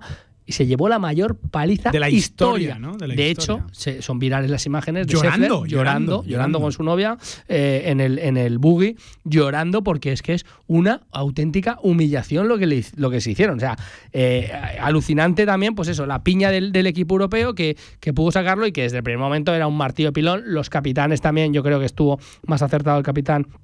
Donald del equipo del equipo europeo que, que, que el, el capitán de, de- del equipo americano eh, según qué decisiones. Pero tenía muchos gallitos en el corral y eso también se paga muchas veces. Por ejemplo polémicas. Bueno de lo que lo que dijimos eh, estuvieron ellos más o menos los europeos dando paliza durante eh, las primeras jornadas y en la última jornada en la penúltima intentaron maquillar un poco. Al final son cinco puntos de diferencia que es una barbaridad pero algo maquillaron. Pero por ejemplo para que veas detalles hay una polémica tremenda eh, en Estados Unidos porque no Netflix, la Ryder Cup no se paga, no pagan a los, a los golfistas. No es falta, son multimillonarios, ¿eh? Más Pero prestigio que otra cosa, ¿no? tanto Scheffler como Canley, eh, por ejemplo, Canley no llevó ni la gorra, no, no quería llevar la gorra de la Ryder porque no le pagaban, como un acto de protesta, esos son los rumores que dicen, porque no le pagaban eh, por jugar esta Ryder Cup. Pues ninguno de los dos dejó que, por ejemplo, tampoco hicieran entrar en el vestuario, se negaron eh, Netflix entrar al vestuario a hacer el documental de la Ryder Cup para Estados Unidos, porque no les pagaban. Un poco esa es la polémica también que ha habido en Estados Unidos, porque eh, tanto patriotismo que tienen muchas veces para muchas cosas, eh, estos dos, o sea, la verdad que, tiraron por, por hubo mucho, muchísima polémica entre compañeros, se ve que hubo discusiones.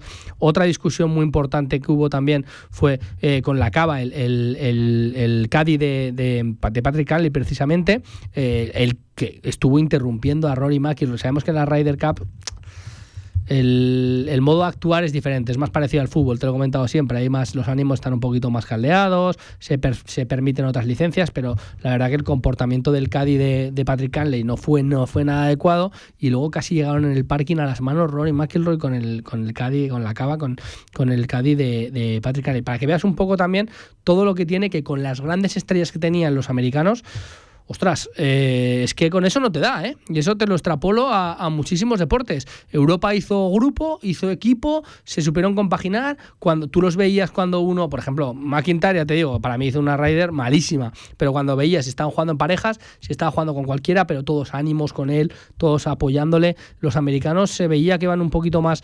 Eh, a su, a su guerra y eso es un poco eh, yo creo que la diferencia de, de, lo que ha sido este resultado esta paliza que al final no ha sido tan tan paliza en resultado pero sí que sobre todo en sensaciones porque han ido ganando todo durante todo el fin de semana de un momento modo estamos estratosférico pero yo creo que es un poco también el hecho de, del, del, grupo y lo que ha creado lo que ha creado Europa en este caso, por ejemplo, uno de los que siempre creaba grupo, que ha habido muchísima polémica con él, Sergio García, eh, te decían que no, pues felicitándolo eh, al equipo y la verdad que mandó su enhorabuena y, por supuesto que se alegraba enormemente de que bueno, de que Europa hubiera ganado, hubiera ganado esta, esta Ryder. Pero bueno, estos son algunos de los de los detallitos, Pablo. Eh, John Ram, otro ADN español, ADN Rider, como Sergio, como Sebe, como Lazábal, que era uno de los, de los vicecapitanes del equipo, eh, José María Lazábal. Es que John Ram jugó eso que el partido último lo empató, pero es que jugó como un auténtico campeón, siempre mostrándose en golpes increíbles. Tú yo sé que estuviste viendo algún, algún rato, cosas que, que eran insalvables, de repente te aparecía John con un golpe que dices, ostras, me acaba de empatar el partido, me acaba de sacar el la vuelta eh, esto, Pero muy, muy, muy, muy bien John Ram. Eh, de líder, de líder. La verdad que, que, que sí, los americanos ya te digo que tienen ahí eh, su guerra interna. De hecho, ya se está rumoreando en Estados Unidos que piensan en Tiger Woods ya como capitán eh, de la siguiente, de la, de la Red 2025, y porque eh, hay que hacer equipo, hay que hacer bloque. Y a ver, que, que Tiger Woods yo creo que, que no tendrá eh, pelos en la lengua y tener la mano izquierda para, para, para, para si hay que cortar eh, por lo sano con quien sea, con las estrellitas que sea, este más estrella que él no hay nadie para cortar. Yo un consejo te voy a dar, para la próxima no te mojes. No, ah, ya sabes que a mí me gusta. no apuestes. Pero escucha, no ha apostado, no ha apostado, pero, pero sabes que me gusta que me gusta reconocerlo. Sí, sí, no. Yo creía para bien y para mal. Yo creía que, que, Estados Unidos, por, por, por plantilla, te iba a decir, por, por equipo, tenía más porque tiene más mayores figuras, pero eh, no siempre se acierta, Pablo. Pues Pablo. Si un no abrazo, sería, Antonio, si no eh, y a celebrarlo, eh, claro que sí. Pues Vamos. nada, son las 3 de la tarde. Hasta aquí Hierro 2, hasta aquí este directo marca. Eso sí, esta tarde Champions, aquí, en la del deporte. Pasen buena tarde. Adiós.